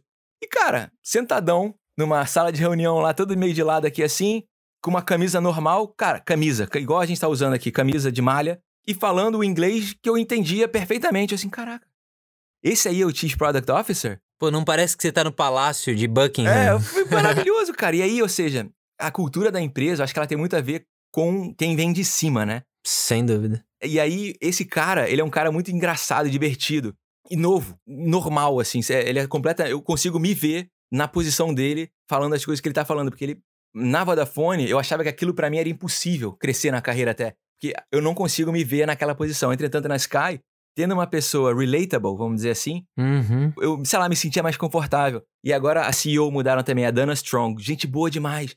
Aí, assim que ela chegou, estavam fazendo uma reunião e tal, e ela assim, falando inglês normal, sabe? Perguntaram dos filhos, ela falou dos cachorros, dos filhos que ela tem, dos valores que ela tem. Inglês, assim, maneiro, sabe? Fala, caraca, olha que maneiro. Inglês das ruas. É, e aí... Não precisa, não precisa ser tanto, mas por aí, né? É, ex- exatamente. E aí isso faz com que o ambiente fique leve, sabe? Fique. Tá, beleza, é aqui eu, eu sinto que um dia, se, se for o caso, eu posso chegar lá. Porque isso aí que eles estão. Uhum. Da maneira como eles falam, como eles se relacionam e os valores que eles têm são os mesmos valores que eu defendo. Não, não parece fake, não parece falso. Realmente dá pra ver que eles vivem aqueles valores. E a Sky é assim, cara, é uma. Evidente. É mais um transatlântico, o meu chefe estava certo. Tem os mesmos desafios ou semelhantes à Vodafone. Entretanto, ela tem uma predisposição à mudança muito maior do que a Vodafone. E- E só de ter isso pra mim já é um negócio assim maravilhoso. Que é de você poder pegar um, um requisito lá, aquela executa aí, você olhar de volta e falar, pô, e se a gente fizer isso aqui, hein? Tá, tá bom, tenta aí então. Sabe, só de você já ter aquela opção A de predisposição para. é, exa- só- é exatamente. Só de- do PO ou do PM estar aberto a ouvir um feedback, eu falar, ó, dá tempo de testar isso aqui antes de mandar pra produção? Cara, música para meus ouvidos, sabe? Ou tipo, ó, a gente vai começar esse produto novo, faz a reunião com aquele pessoal lá. Inclusive, é um, é um- eu não posso nem falar muito, eu assinei lá, a gente assina os contratos e tal de confidencialidade. Mas a Uhum. Sky, ela vai vir Sim. vocês vão ver no futuro, ela irá aparecer com hardware. Ela está fazendo coisas, produtos físicos maravilhosos, que eu não posso falar muito sobre, mas não para não só ser um hub de conteúdo, Legal. o que pra mim faz parte da predisposição ao desconhecido, assim, eles estão entendendo que o mundo está mudando e que eles aceitam essa mudança e evidente, ainda assim, com as dificuldades de criar produtos digitais, de desenhar produtos digitais, a discussão Scrum, OKRs e tudo mais, só de ter essa mentalidade, essa predisposição à mudança e aceitar que a inovação vem a partir de tomar riscos, cara, já é um ambiente muito superior e muito mais leve, sabe? Muito mais original e, sei lá, saudável, gostoso de trabalhar, sabe? Interessante. Muito massa. A, a troca flui. É impressionante que, cara, pra mim, a palavra vulnerabilidade, pra mim, ela é crucial. Tanto pra você ser um bom gestor, você ter ali conexão com as pessoas. E, putz, você não é o, o fodão que sabe tudo e tudo mais. E pra estratégia da empresa também, cara. Quem tá ali decidindo a estratégia da empresa, assumir que não sabe tudo. E que tem o desconhecido. E que a gente precisa de gente ali pra gente, puta, descobrir, desbravar isso. Foge um pouquinho daquele Olimpo que a gente tava falando no começo. Da pessoa tá lá no, naquela posição, engomadinha, e achar que tem que saber as respostas para tudo, cara. Não, a gente não tem. Isso é legal, cara. As empresas, as empresas evoluem com essa vulnerabilidade, né?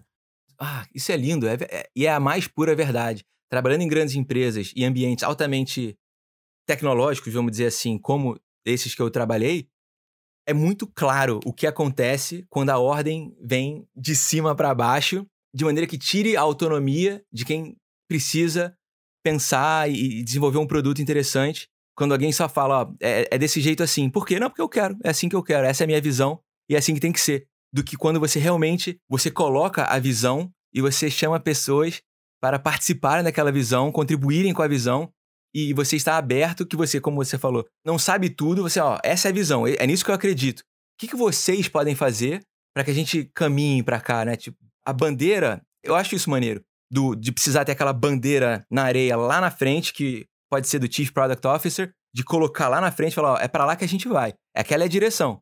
E agora é com vocês, quais são os passos que vocês podem me ajudar a tomar para a gente chegar lá naquela visão. Cara, quando você tem um ambiente desse, você faz o que você quiser. É a Netflix, é a Spotify, são grandes empresas com a visão claríssima do que tem que fazer e dando autonomia para os usuários. Entretanto, hoje em dia, na, na verdade, só um parênteses então da Vodafone. E por que, caso algum ouvinte tenha se perguntado, e por que a Vodafone faz isso então? Cara, eu passei pelo menos um ano pensando por que a Vodafone é assim então? Ou talvez por que, que grandes corporações são assim? E eu acho que, pelo menos no caso da Vodafone, ela controla a estrutura toda, os cabos são da Vodafone, os postes são da Vodafone, a empresa é da Vodafone. Então ela está numa uhum. posição muito confortável onde não tem um outro player que vai entrar e tomar o lugar dela. Por enquanto a ameaça não é tão evidente assim. É, a infraestrutura é dela. É como se a, uma empresa de carro, sei lá, a Ford, fosse dona dos postos de combustíveis e dos impostos das ruas, sacou? E aí ferrou. Tipo, a uhum. Ford é dona de tudo. E aí o que, que você faz? Não tem o que fazer. É, é o que ele mandar e acabou. Sim. E a Vodafone, infelizmente, ela, por estar nessa posição confortável, eles aceitavam esse tipo de decisão. Então, eles aceitavam não inovar pelo conforto. Olha que bosta. Total. E tem um limite, né? Tem um limite. Sim. Ah, e, e, o tipo de profissional que você vai atrair para esse lugar também é, vai ser condicionado a esse seu contexto, né, cara? Vide Blockbuster, Kodak e por aí vai, né? Nokia. Exatamente. Cara, vamos lá. Você escreveu um artigo, como eu mencionei, a gente vai deixar aqui na descrição do episódio o link. Você tem produzido vários conteúdos, acho que é legal a galera começar a te seguir, inclusive. Em breve, quem sabe, você volta a fazer cada vez mais vídeos. Você já começou, né? Já tem uma perninha aqui, outra ali, mas seria muito massa você conseguir equilibrar e voltar a produzir conteúdo.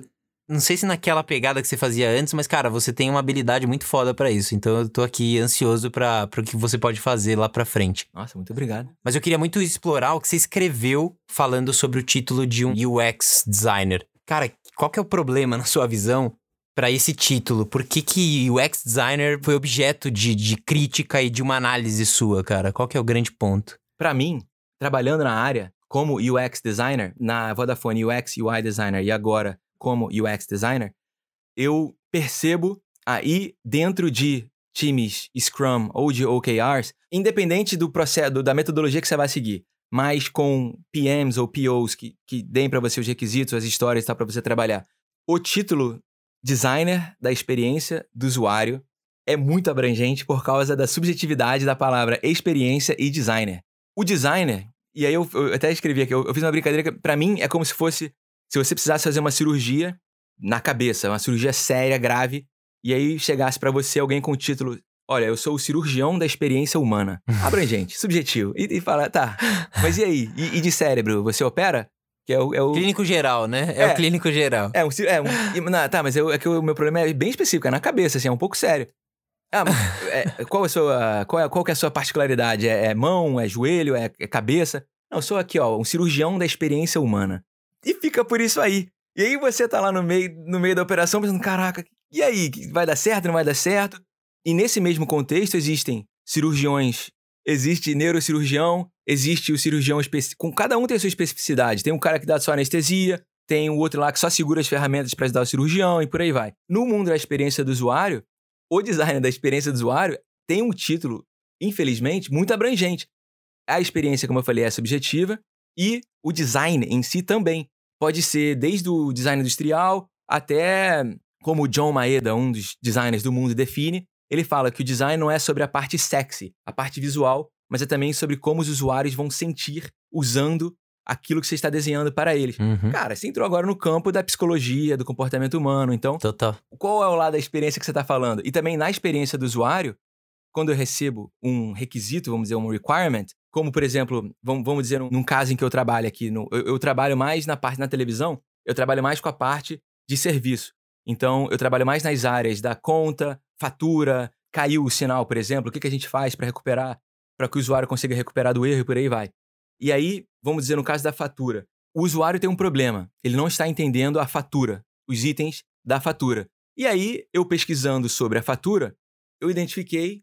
Isso é um caso sério, é um caso sério, não, é um caso real, inclusive, não, não Uhum. estou inventando nada. Que quando você aluga um filme pela Sky, você não pode cancelar. E aí eu assim, caraca, mas por que você não pode cancelar? Porque eu vou na Amazon Prime, se os meus filhos compram um negócio errado, o botão cancelar tá do lado do botão de comprar. É só eu clicar Uhum. ali e a Amazon deixa. Tipo, ela, ela dá o. é, Inclusive, ela nem debita da minha conta, ela já dá o refund. Na verdade, ela já nem faz o débito, ela deixa de fazer. Você nunca nem perdeu o dinheiro, é mágico. Aham. E aí, ou se você vê acho que 15 minutos, você ainda pode pedir pra cancelar, caso você tenha comprado a coisa errada e tal. Então, ou seja, existe uma expectativa mínima para quando você adquire algum produto pela Sky. E é bizarro você falar isso, porque ontem à noite o meu filho de 3 anos alugou um, um- alguma coisa na- na- no aparelho da Vivo e ele colocou a senha 0000. Todo mundo sabe. Porque ele só apertou, eu acho que foi aleatório, mas não tinha o botão de cancelar também, só pra. bizarro que foi ontem, ontem à noite isso. E aí vem os problemas das grandes corporações. E, óbvio, as perguntas que todo o designer da experiência do usuário devem fazer. Por quê? E aí, eu vendo a fatura, a gente recebe, não sei se eu posso dizer os números, mas são números altíssimos. Perto da casa das 200 mil ligações por mês.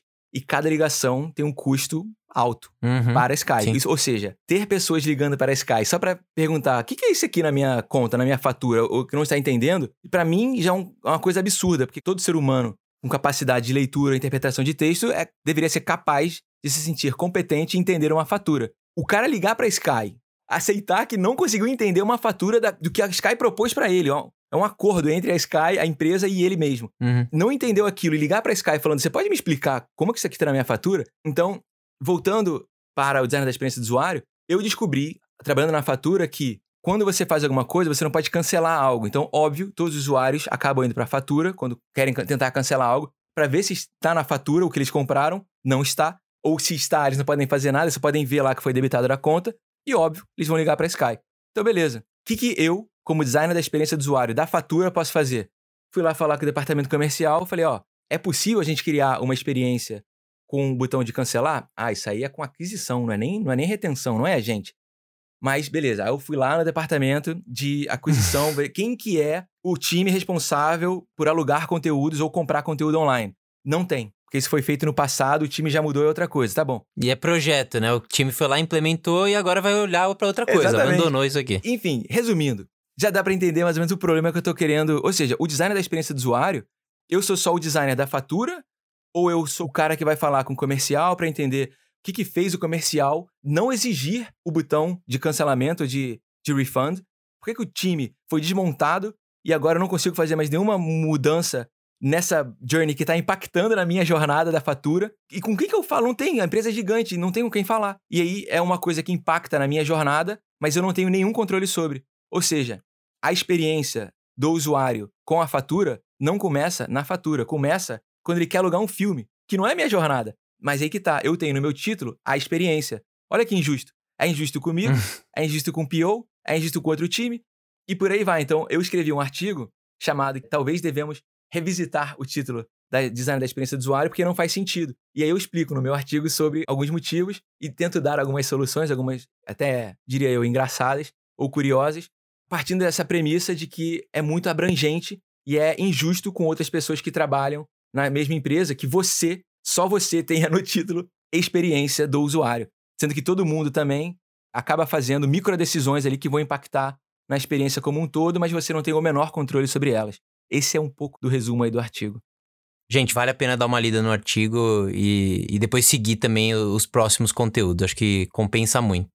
Cara, conta um pouquinho sobre o seu dia a dia. Como é que. A gente já mencionou um pouquinho que você falou um pouquinho de receber requisito, atuar em alguns projetos específicos. Mas eu queria entender mais sobre a ótica de ficar em contato permanente com o cliente, fazer pesquisa, entender mercado análogo, concorrência, quais são as referências que vocês buscam, como é que vocês acompanham o valor que você gera ali. Então eu queria entender um pouquinho como é que é essa dinâmica no seu dia a dia.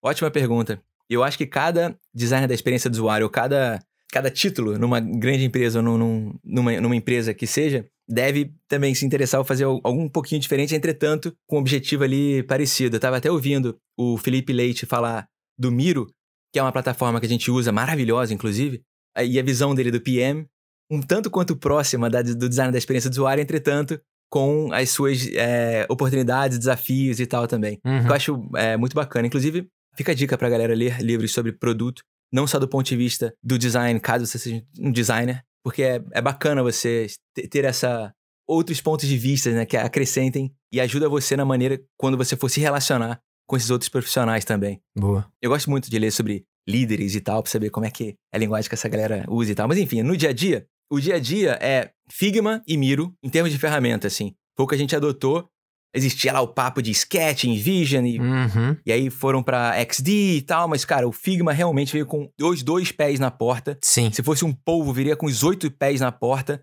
e a... entrou com tudo e trouxe coisas incríveis. Eu nunca tinha usado, eu era muito fãzão do Sketch, mas, cara, depois que eu usei o auto layout do Figma, eu falei, meu Deus do céu, que coisa maravilhosa. eu estou prototipando agora. Pô, depois que você faz um auto layout, quem não tá, quem não tá usando, ou quem não sabe, é difícil explicar. Mas quem usa o Figma com auto layout sabe o que eu estou falando, que é a mão na roda. Tipo assim, ó. Uma coisa é sem auto layout, você faz um protótipo em 5 horas. Tendo o auto layout, você faz o protótipo, você muda o protótipo em 5 minutos. É um negócio assim inacreditável, a, a velocidade que você ganha ele ajusta as coisas na tela automaticamente, ao invés de ter que ajustar caixa por caixa. É um espetáculo, é um espetáculo. Legal. Enfim. E a outra é o Miro, como colaboração, já que todo mundo aqui está trabalhando de casa. Desde março de 2020, todo mundo trabalha de casa. Então, se não fosse o Miro e se não fosse o Figma, eu realmente não sei como as empresas estariam trabalhando. Mais uma vez citando o Felipe Leite, o sucesso que ele está tendo lá com o Miro, né, com a plataforma. No meu dia a dia, dependendo do projeto que eu estou inserido, são poucos projetos para você não ficar também mudando o contexto o tempo inteiro, mas eu preciso dar suporte a alguns times diferentes. Então, por exemplo, os principais, por ordem de prioridade, dependendo do roadmap, os principais são a fatura, que a gente tem que descomplicar a fatura, porque o número de, de ligações é inacreditavelmente alto. Uhum. Quando você perde o, o satélite, o dish, a jornada é chamada de No Satellite Signal, NSS, e umas outras pequenices, mais no lado de serviço, assim. Não vou nem entrar no, em muitos detalhes, mas o dia a dia é dar suporte nessas jornadas. E aí, trabalhando com essas jornadas, vamos supor, focar na fatura exclusivamente, é entender o requisito, entender como que a fatura funciona, que é um trabalho, é uma trabalheira, é descomplicar o complicado e deixar só o que é. Qual é a palavra, meu Deus? Meaningful. É. O essencial. Essencial. Perfeito. Muito obrigado, cara. Que tá melhor que o Google Tradutor, você. deixar só o que é essencial, exatamente. Você remover o que é a, a, a complexidade e deixar só o que é o essencial. Porque numa empresa grande tem esse legado, né? As coisas vão acumulando, vão acrescentando features em cima de features, aí passa dois, cinco anos, e aí quando você vai olhar pro produto final, tá tipo um Megazord montado com um braço meio estranho que o outro, as coisas não fazem sentido, e quem paga o preço é o usuário, Sim, o, sempre. o cliente final, que no fim das contas não quer saber se a Sky tem times diferentes trabalhando, ele quer saber assim, cara, se eu não entendo a fatura, eu vou entrar aqui ou na internet ou pelo app ou vou ver na televisão. E aí, o que acontece na Sky é tem um time para televisão, um time para internet e um time para app. Então, é tentar alinhar, é o trabalho que a gente está fazendo agora. Através de um dos princípios de descomplicar, tirar a complexidade da, da fatura, como é que a gente consegue alinhar todas as faturas para os clientes, conversar com eles? A gente tem a, um fórum de comunidade onde a gente responde perguntas, então a gente cria protótipos e telas e mostra para esses clientes que estão no fórum para saber se a gente apresentar a informação dessa maneira, fica mais fácil de vocês entenderem? Óbvio, não com a pergunta fechada e, e enviesada do jeito que eu estou fazendo aqui, claro. mas de uma maneira mais aberta, tentando entender uhum. se comparar uma fatura com a outra, a gente simplesmente traduz a fatura do jeito que é e do jeito que a gente está pensando. E a principal métrica nesse caso é a ligação na central, porque se, se a pessoa está ligando ainda, você talvez não tenha resolvido aquele problema que você tinha endereçado. Perfeito não para mim, para o time da internet, que a gente chama de .com, e o app. Porque o nosso time é muito novo ainda, o time de produto. Então, eles ainda estão no processo de entender como que a gente mede o sucesso. Uhum. O que é um problema até. Caso você tenha uma grande empresa e esteja ouvindo o podcast, pelo amor de Deus, diga para os seus funcionários como que você mede o sucesso. Exato. Porque se você não tem como fazer isso, eu não tenho base para entender se o que eu estou fazendo vai dar certo ou não. Então, eu acho que na minha cabeça maluca, resolvi alinhar as minhas, o meu sucesso ao sucesso do ponto .com e do app e tomar para mim, é, tomar conta do número de ligações. E aí passou a ser a métrica. Legal. Mas pode ser, por exemplo, do Analytics, que eu sei lá quantas pessoas entram e de quantas pessoas entram na primeira tela, que só vem o valor total do mês, quantas entram para ver a fatura detalhada, por exemplo. Pode ser, essa pode se tornar uma métrica também. Legal. É uma forma interessante de hackear esse modelo que você falou, né? Não esperar a empresa ter essa forma de, de acompanhar o sucesso e tudo mais. E às vezes você definir métricas que vão guiar ali e ajudar na sua tomada de decisão no dia a dia também, né? Perfeito. Até porque, se você tiver métricas definidas, você pode dar um tiro no pé. Vamos supor, ah, tempo na. Se você resolver ter como métrica o tempo na fatura, você querer diminuir o tempo, pode ser, você pode ver, sei lá, um stakeholder pode ver como algo positivo, só que de repente quer dizer que o cara tá abandonando a jornada e simplesmente não, não entendeu nada, saiu frustrado, e aí? O cara lá tá chegando na métrica dele porque tá todo mundo saindo rápido, entretanto, tá saindo não pelo motivo qual, pelo qual ele achou que fosse, sim por outro motivo. Então, é sempre bom entender as necessidades do, do usuário e isso a gente tenta fazer muito. Conversar com eles, marcar testes de usabilidade, a gente usa o User Zoom, por exemplo, para fazer teste moderado ou não moderado. A gente manda né, a, a pesquisa, comparar a tela, ou para explicar para a gente a tela, como que aquilo apareceu na fatura, ou simplesmente conversando com ele, ó, assim, abertamente mesmo. Por que, que você precisa ver a fatura? Uhum. O que, que aconteceu nesse momento em que você. Porque para mim, na minha cabeça, é assim: eu tenho. Eu nunca liguei pra Netflix falando, ô, oh, quanto é que eu vou pagar esse mês, hein? Nunca, cara. Sim. Aqui a Amazon funciona com uma beleza. Às vezes eu peço alguma coisa de manhã, chega à noite. É um negócio inacreditável. Uhum. Ou peço de noite, chega às sete da manhã, cara. É um negócio assim mágico. Eu nunca liguei pra Amazon e falei, ó, oh, o que é essa conta aqui que eu não tô entendendo? Então, por que que hoje existem centenas de milhares de ligações para entender a fatura? É um negócio inacreditável. Por que que isso acontece? Por que que as pessoas ligam? Sim. Então, é tentar entender por que, que é complicado, por, por que, que na, na empresa gerou-se a complexidade que é a fatura e por aí vai, tentando entender os porquês e mostrar para os stakeholders que os usuários estão frustrados, que quando eles olham a, a fatura, a veia do pescoço estica, porque os caras estão nervosos, Uhum. não entendendo a, a fatura e por aí vai, sabe? Animal. Ou eles estão indo para frente, para trás, ah, eles não conseguem comparar. Então, esse é o dia a dia, é tentar entender essas necessidades dos usuários, as necessidades da empresa, principalmente também, porque não adianta nada você fazer só o que o usuário quer, que a empresa também ela meio que precisa ganhar dinheiro. Claro. É como que você Equilíbrio. ah, faz um malabarismo ali dos, dos, dos dois mundos. E, cara, muita reunião. mu- Nossa Senhora. No lockdown é uma reunião atrás da outra. Infelizmente, a- atrapalha muito, e isso está sendo mencionado algumas vezes nos stand-ups e tal. O número de reuniões, o que a gente pode fazer para melhorar. A gente agora instituiu a sexta-feira livre. Ninguém pode marcar reunião na sexta-feira e quarta-feira de manhã também é proibida, é o tempo de trabalhar e tal. Legal. Tamanho Legal. o número de reuniões que a gente faz. E é bizarro porque a gente não só faz mais reuniões, mas a gente, durante a reunião, tá multitasking também, né? A gente tá fazendo outras coisas enquanto tá na reunião. E quando a gente lembra da época de escritório, você tava numa reunião, era até deselegante você não olhar pro olho da pessoa que tava apresentando, que tava se posicionando, e você não ficava ali fazendo um milhão de coisas. Óbvio que tinha gente que fazia de tudo, mas aqui você tá ali lendo e-mail, respondendo e também tá participando da reunião. A gente tá trabalhando muito mais, né? Perfeito. No livro Scrum, inclusive, ele menciona isso. Ele chama de context switching, que é um preço muito caro que você paga em produtividade, tamanha a quantidade de vezes que você muda de contexto. Uhum. Então, até você entender o contexto daquela reunião ou daquele outro projeto que você faz parte, leva um tempo. E não é assim, ah, dois projetos é só o tempo, é 50-50. Não é. Até você dedicar parte do seu tempo para aquele outro projeto e depois voltar para o projeto que você estava, você perde mais ou menos 20%. E você perde cada vez mais que você acrescenta um projeto novo. Aham. Isso, isso é, é, é muito frustrante, assim, que é, o lockdown trouxe isso. Inclusive, uma coisa muito maluca, que não tem nada a ver com isso, mas a quantidade de pessoas que não ligam a câmera quando fazem reunião. Eu não sei porquê, mas acontece muito. Tem reuniões que eu já fiz com 12, 15 pessoas, 15 câmeras desligadas e eu deixo ligada, que eu, eu tento ser o paladino da câmera ligada. Mas é interessante, porque começou a quarentena e eu ficava com esse mesmo pensamento, mas, cara, tem gente que às vezes não tem, sei lá, uma casa em que você se, sente, se sinta confortável de você abrir a câmera você divide o espaço, você tá no meio de um quarto, tem, tá tudo bagunçado. Você é... Então, no começo eu ficava assim, caramba, mas eu tava, tava muito olhando pro meu contexto. A minha parede atrás não tem nada. Eu não exponho nada, tá tudo tranquilo. Tem uma luminária, né? Mas é, eu não sei se tem relação com isso, sabe? De você abrir, porque não é todo mundo que tem um espaço agradável e, e, e isolado para você só trabalhar, enfim, não sei. É, tá certo. É, não, é verdade, sim. Tá aí, faz parte da, do open mindset. Também tentar, então, entender essa, essas necessidades, né, das pessoas do, do video call, vamos dizer assim.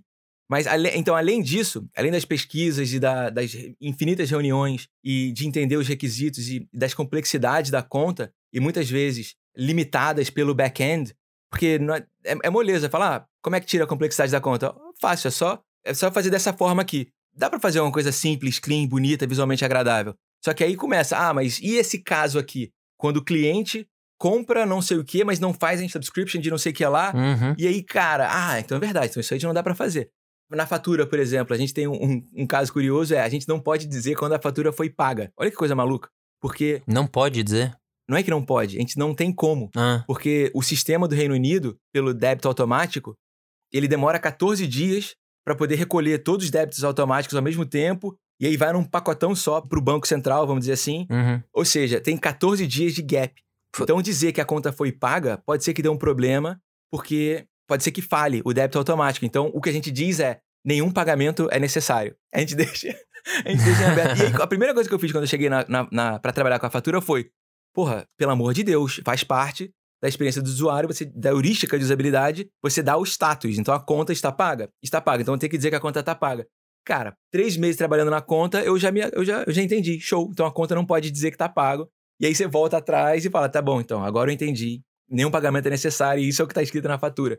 Ou seja, você também tem essa predisposição aí, vai, a, a, ao desconhecido, a, a aceitação, essa cabeça aberta a entender que Cara, tem vezes que você vai ter que ceder, tem vezes que você vai ter que voltar atrás, tem vezes que você tem que abrir mão porque o back-end não acompanha. Sim. A gente falou do legado, né? São sistemas antigos. Uhum. E não adianta, se, se eu ficasse, se eu batesse o pé no chão ou falasse, não, é assim que tem que ser, eu ia perder a parceria que eu tenho com o PO, com developers, eu ia ser o chato que insiste naquele negócio, quando na verdade o mindset é, pô, vamos. Tá bom então, é assim que tem que ser? É assim que tem que ser. Melhorou? Pô, melhorou 3% já. Então tá, é um pequeno passo, de novo, né? Aquela bandeira é um pequeno passo. Então, beleza, pelo menos a gente conseguiu dar esse pequeno passo. Da próxima vez, a gente pode priorizar lá o back-end, pelo amor de Deus, para ver se a gente pode ter essas mudanças de maneira mais interessantes ou mais claras para o usuário.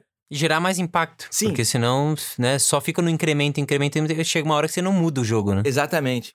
Então, cara, isso, isso tudo faz parte do dia a dia, assim. É uma, não tem uma, um dia a dia linear, eu acho. Cada dia é uma. Porque você está tentando descobrir o porquê que um problema é um problema. Uhum. E cada problema é um problema diferente. Não tem um, uma receita a ser seguida, né? Boa. E, e, e, muito wireframe, assim, nossa senhora. Poderia, como eu já falei no meu artigo, ser wireframe designer, porque muitas vezes chega o requisito, cara, tem que fazer a tela. Ninguém, a tela não existe. Como é que essa tela pode ser? Você precisa colocar no papel. Por que, que o wireframe é tão importante? Você precisa colocar no papel ou na tela para você dizer para as pessoas onde estão cada elemento, cada componente. Porque se ficar só no campo das ideias, você fala, ó, pessoal, a gente tem que imaginar aqui um animal com pescoço comprido. Porra, vai ter alguém que vai falar: Ah, era uma girafa? Caraca, eu tava pensando aqui na lama. Sacou? E aí na lhama? E aí, cara, não, não era lhama, pelo amor de Deus, era um animal com pescoço comprido, né? E tem gente que vai pensar no dinossauro e por aí vai. então, quando você bota lá no wireframe, você coloca todo mundo na mesma página, todo mundo sabe quais são os componentes, como é que são os padrões de interação, de navegação. E aí aquilo faz mais sentido. Então é muito wireframe também, cara, muito. E coisa simples, assim, é fundo preto, traços brancos e, e, e bola para frente. Nada muito rebuscado, não. Saquei. E sempre aprendendo, sempre. Flávio, a gente sempre termina o episódio com uma recomendação de livro recente que o nosso convidado tenha lido ou algum livro que seja essencial. Você tem alguma dica pra gente? Eu amo livros. Os livros mudaram a minha vida. Eu nunca fui muito de ler na escola. E aí, um amigo meu recomendou há muitos anos atrás, em 2000 e 2014, por aí. Foi quando eu comecei a ler e nunca mais parei. Eu não sei porquê, eu sempre, sei lá, lia um livro ou outro, mas não entendia, eu acho que o valor de uma boa leitura. Uhum. E aí, não é o livro que eu quero recomendar, mas de repente pode ser o livro que alguém que esteja ouvindo possa se interessar pela leitura. Foi um livro difícil de ler, mas maravilhoso, da Avin Hand, chamado A Revolta do Atlas que é um dos livros mais lidos dos Estados Unidos e tal. Cara, são três livros, assim, é gigante, uhum. mas vale muito a pena ler, porque é, a Avin Hand, ela é uma filósofa, vamos dizer assim, da, foi da Rússia para os Estados Unidos e ela ama o capitalismo, a meritocracia e ela usa romances para desenvolver a filosofia dela que chama objetivismo, Uhum. que é dar valor ao mérito. Então, são romances belíssimos, belíssimos, belíssimos, com o viés do capitalismo e meritocracia. E, é, cara, vendo o Brasil na situação que tá e tendo essa pegada do mérito e tal, o que acontece quando o governo. Porque ela veio da Rússia, né? Quando o governo é comunista ou toma conta de tudo e tal. Enfim, é uma leitura super diferente, mas não é o que eu quero recomendar. É. Pra mim, cara, um livro que mudou a maneira como eu vejo o produto é um livro simples de ler, mas que eu recomendo pra todo mundo que trabalha com produtos digitais. É o livro do Scrum. Simples. Uhum. Cara, simplinho e objetivo. Se você tá trabalhando com Scrum, e olha, todo mundo que eu conheci que trabalha com Scrum, quase ninguém leu esse livro. E eu falo assim, caraca, como que você faz parte do Scrum, trabalha com essa metodologia e não se interessou para saber o que que a pessoa que criou tinha em mente, né? Aham. E a pessoa que criou, que chama Jeff Sutherland, ele foi um dos caras que também criou e escreveu o manifesto do Agile. Quando um daqueles developers que foram lá para as montanhas, não sei da onde, escreveu o manifesto e tal, os princípios do Agile.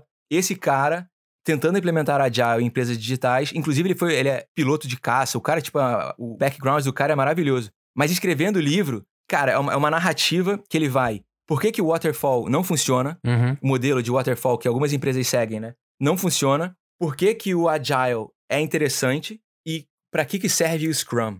O que eu acho maneiro do livro é, ele não fala assim, você tem que fazer o Scrum porque é disso e aquilo. Não, ele só coloca tipo assim, ó, você quer informação? Olha tá aqui, ó, essa aqui é a informação, foi por isso que eu fiz. Se você quiser fazer, boa sorte, é assim que eu recomendo que você faça. Mas ele não é, Uhum. ele não ins- institui o Scrum como alguns livros de produto, é, eu acho que escrevem, sabe? Ó, se não for assim, vai dar errado. Aham. Não, ele simplesmente deixa em aberto e tal. Então, o livro, o nome certinho é Scrum: The Art of Doing Twice the Work in Half the Time, do Jeff Sutherland. Eu não sei o livro, Legal. o nome do livro em português, mas é um dos livros que eu mais fiz anotação na minha vida. Que massa. Muito bom. Mas eu posso dar uma terceira? Claro. Por favor, cara. Cara, é um livro assim que eu li sem esperar nada do livro, mas foi um dos livros que mais me surpreendeu e me deu. Eu amo frases também. A frase que eu uso até hoje e que mexeu comigo assim profundamente. Sem querer ser- levantar a expectativa agora, porque eu sei o que acontece, né? Mas é um livro sobre criatividade e como a mente humana funciona de uma maneira muito simples. Chama How to Fly a Horse. Como, como, como voar com um cavalo, alguma coisa assim É. e é do Kevin Ashton. Eu não sabia, mas durante o livro ele, ele explica, ele foi o criador e desenvolvedor do IoT, Internet of Things, quando ele trabalhava Sim. na Unilever, se eu não me engano, querendo inventar produtos e tal também, e ele acabou inventando o IoT, que todo mundo também fala de IoT, Internet of Things e tal, foi esse cara que inventou. E ele escreveu esse livro sobre criatividade, como que o processo criativo desenvolve nas pessoas e por que que se você fazer a pergunta what if, né? E se é tão importante para a inovação e tudo mais. E How to Fly a Horse é uma brincadeira com os, os irmãos Wright, que voaram o, o primeiro avião, sei lá, tem Santos Dumont e tal, mas no caso dele ele acredita que tenha sido os- os irmãos Wright. Como é que você faz voar um negócio que até então era impensável, tão pesado quanto um cavalo, né? E essa é a brincadeira. É um livro maravilhoso, How to Fly a Horse. E a frase que ele falou é Nothing begins good, but everything good begins. Ou seja, da, da premissa de o feito é melhor que o perfeito, né? No caso, seria nada começa bom, mas tudo que é bom já começou. As pessoas, hoje em dia, os empreendedores, ou sei lá, pessoas em, em grandes empresas, têm esse medo de querer ter, chegar na perfeição, ou naquele wireframe perfeito, ou naquele protótipo maravilhoso, sendo que se você não começar com alguma coisa, você nunca vai começar. Então é bom que você comece com alguma coisa, porque tudo que existe, o microfone que a gente está conversando, o iPhone, alguma vez ele teve que ser começado e ele é bom Uhum. hoje porque ele foi começado. Então, parta do princípio Legal. de que tudo que é bom tem que começar. Muito bom. Eu não conhecia esse livro, eu descobri que o mesmo tradutor de alguns filmes da Sessão da Tarde deu o nome de A História Secreta da Criatividade. Porra, muito melhor o nome do, do que em português do que em inglês, né? How to Fly a Horse. Enfim, a histó- tá aí, perfeito. Boa. Então eu vou deixar também. A gente tem uma biblioteca, um link com todos os livros que já foram indicados pelos nossos convidados. E a gente vai deixar essas suas duas indicações por lá também. Muito bom. Obrigado, Flávio. Foi muito bom te conhecer finalmente. Trocar uma ideia contigo. Achei o papo muito leve. A gente falou de muita coisa que muita gente sofre nas empresas. Você falou de um jeito muito massa. Obrigado mesmo pelo, pelo seu tempo. Pô, maravilhoso. Muito obrigado pelo convite. Boa sorte aí, Pedro, na edição, porque foi um falatório. e obrigado mesmo, Guilherme. Cara, muito feliz de contar um pouquinho da história e trocar essa ideia, bater um papo. Foi muito, muito maneiro mesmo. Obrigado. Obrigado a galera também por terem sido generosa com o tempo delas, ouvindo o nosso bate-papo. Muito maneiro. Muito bom. A gente encerra por aqui esse episódio do Produto pelo Mundo. O podcast é uma produção da Mnemônica, com edição de Pedro Moleiro. Eu sou Guilherme Seabra e a gente se encontra no próximo episódio. Até mais.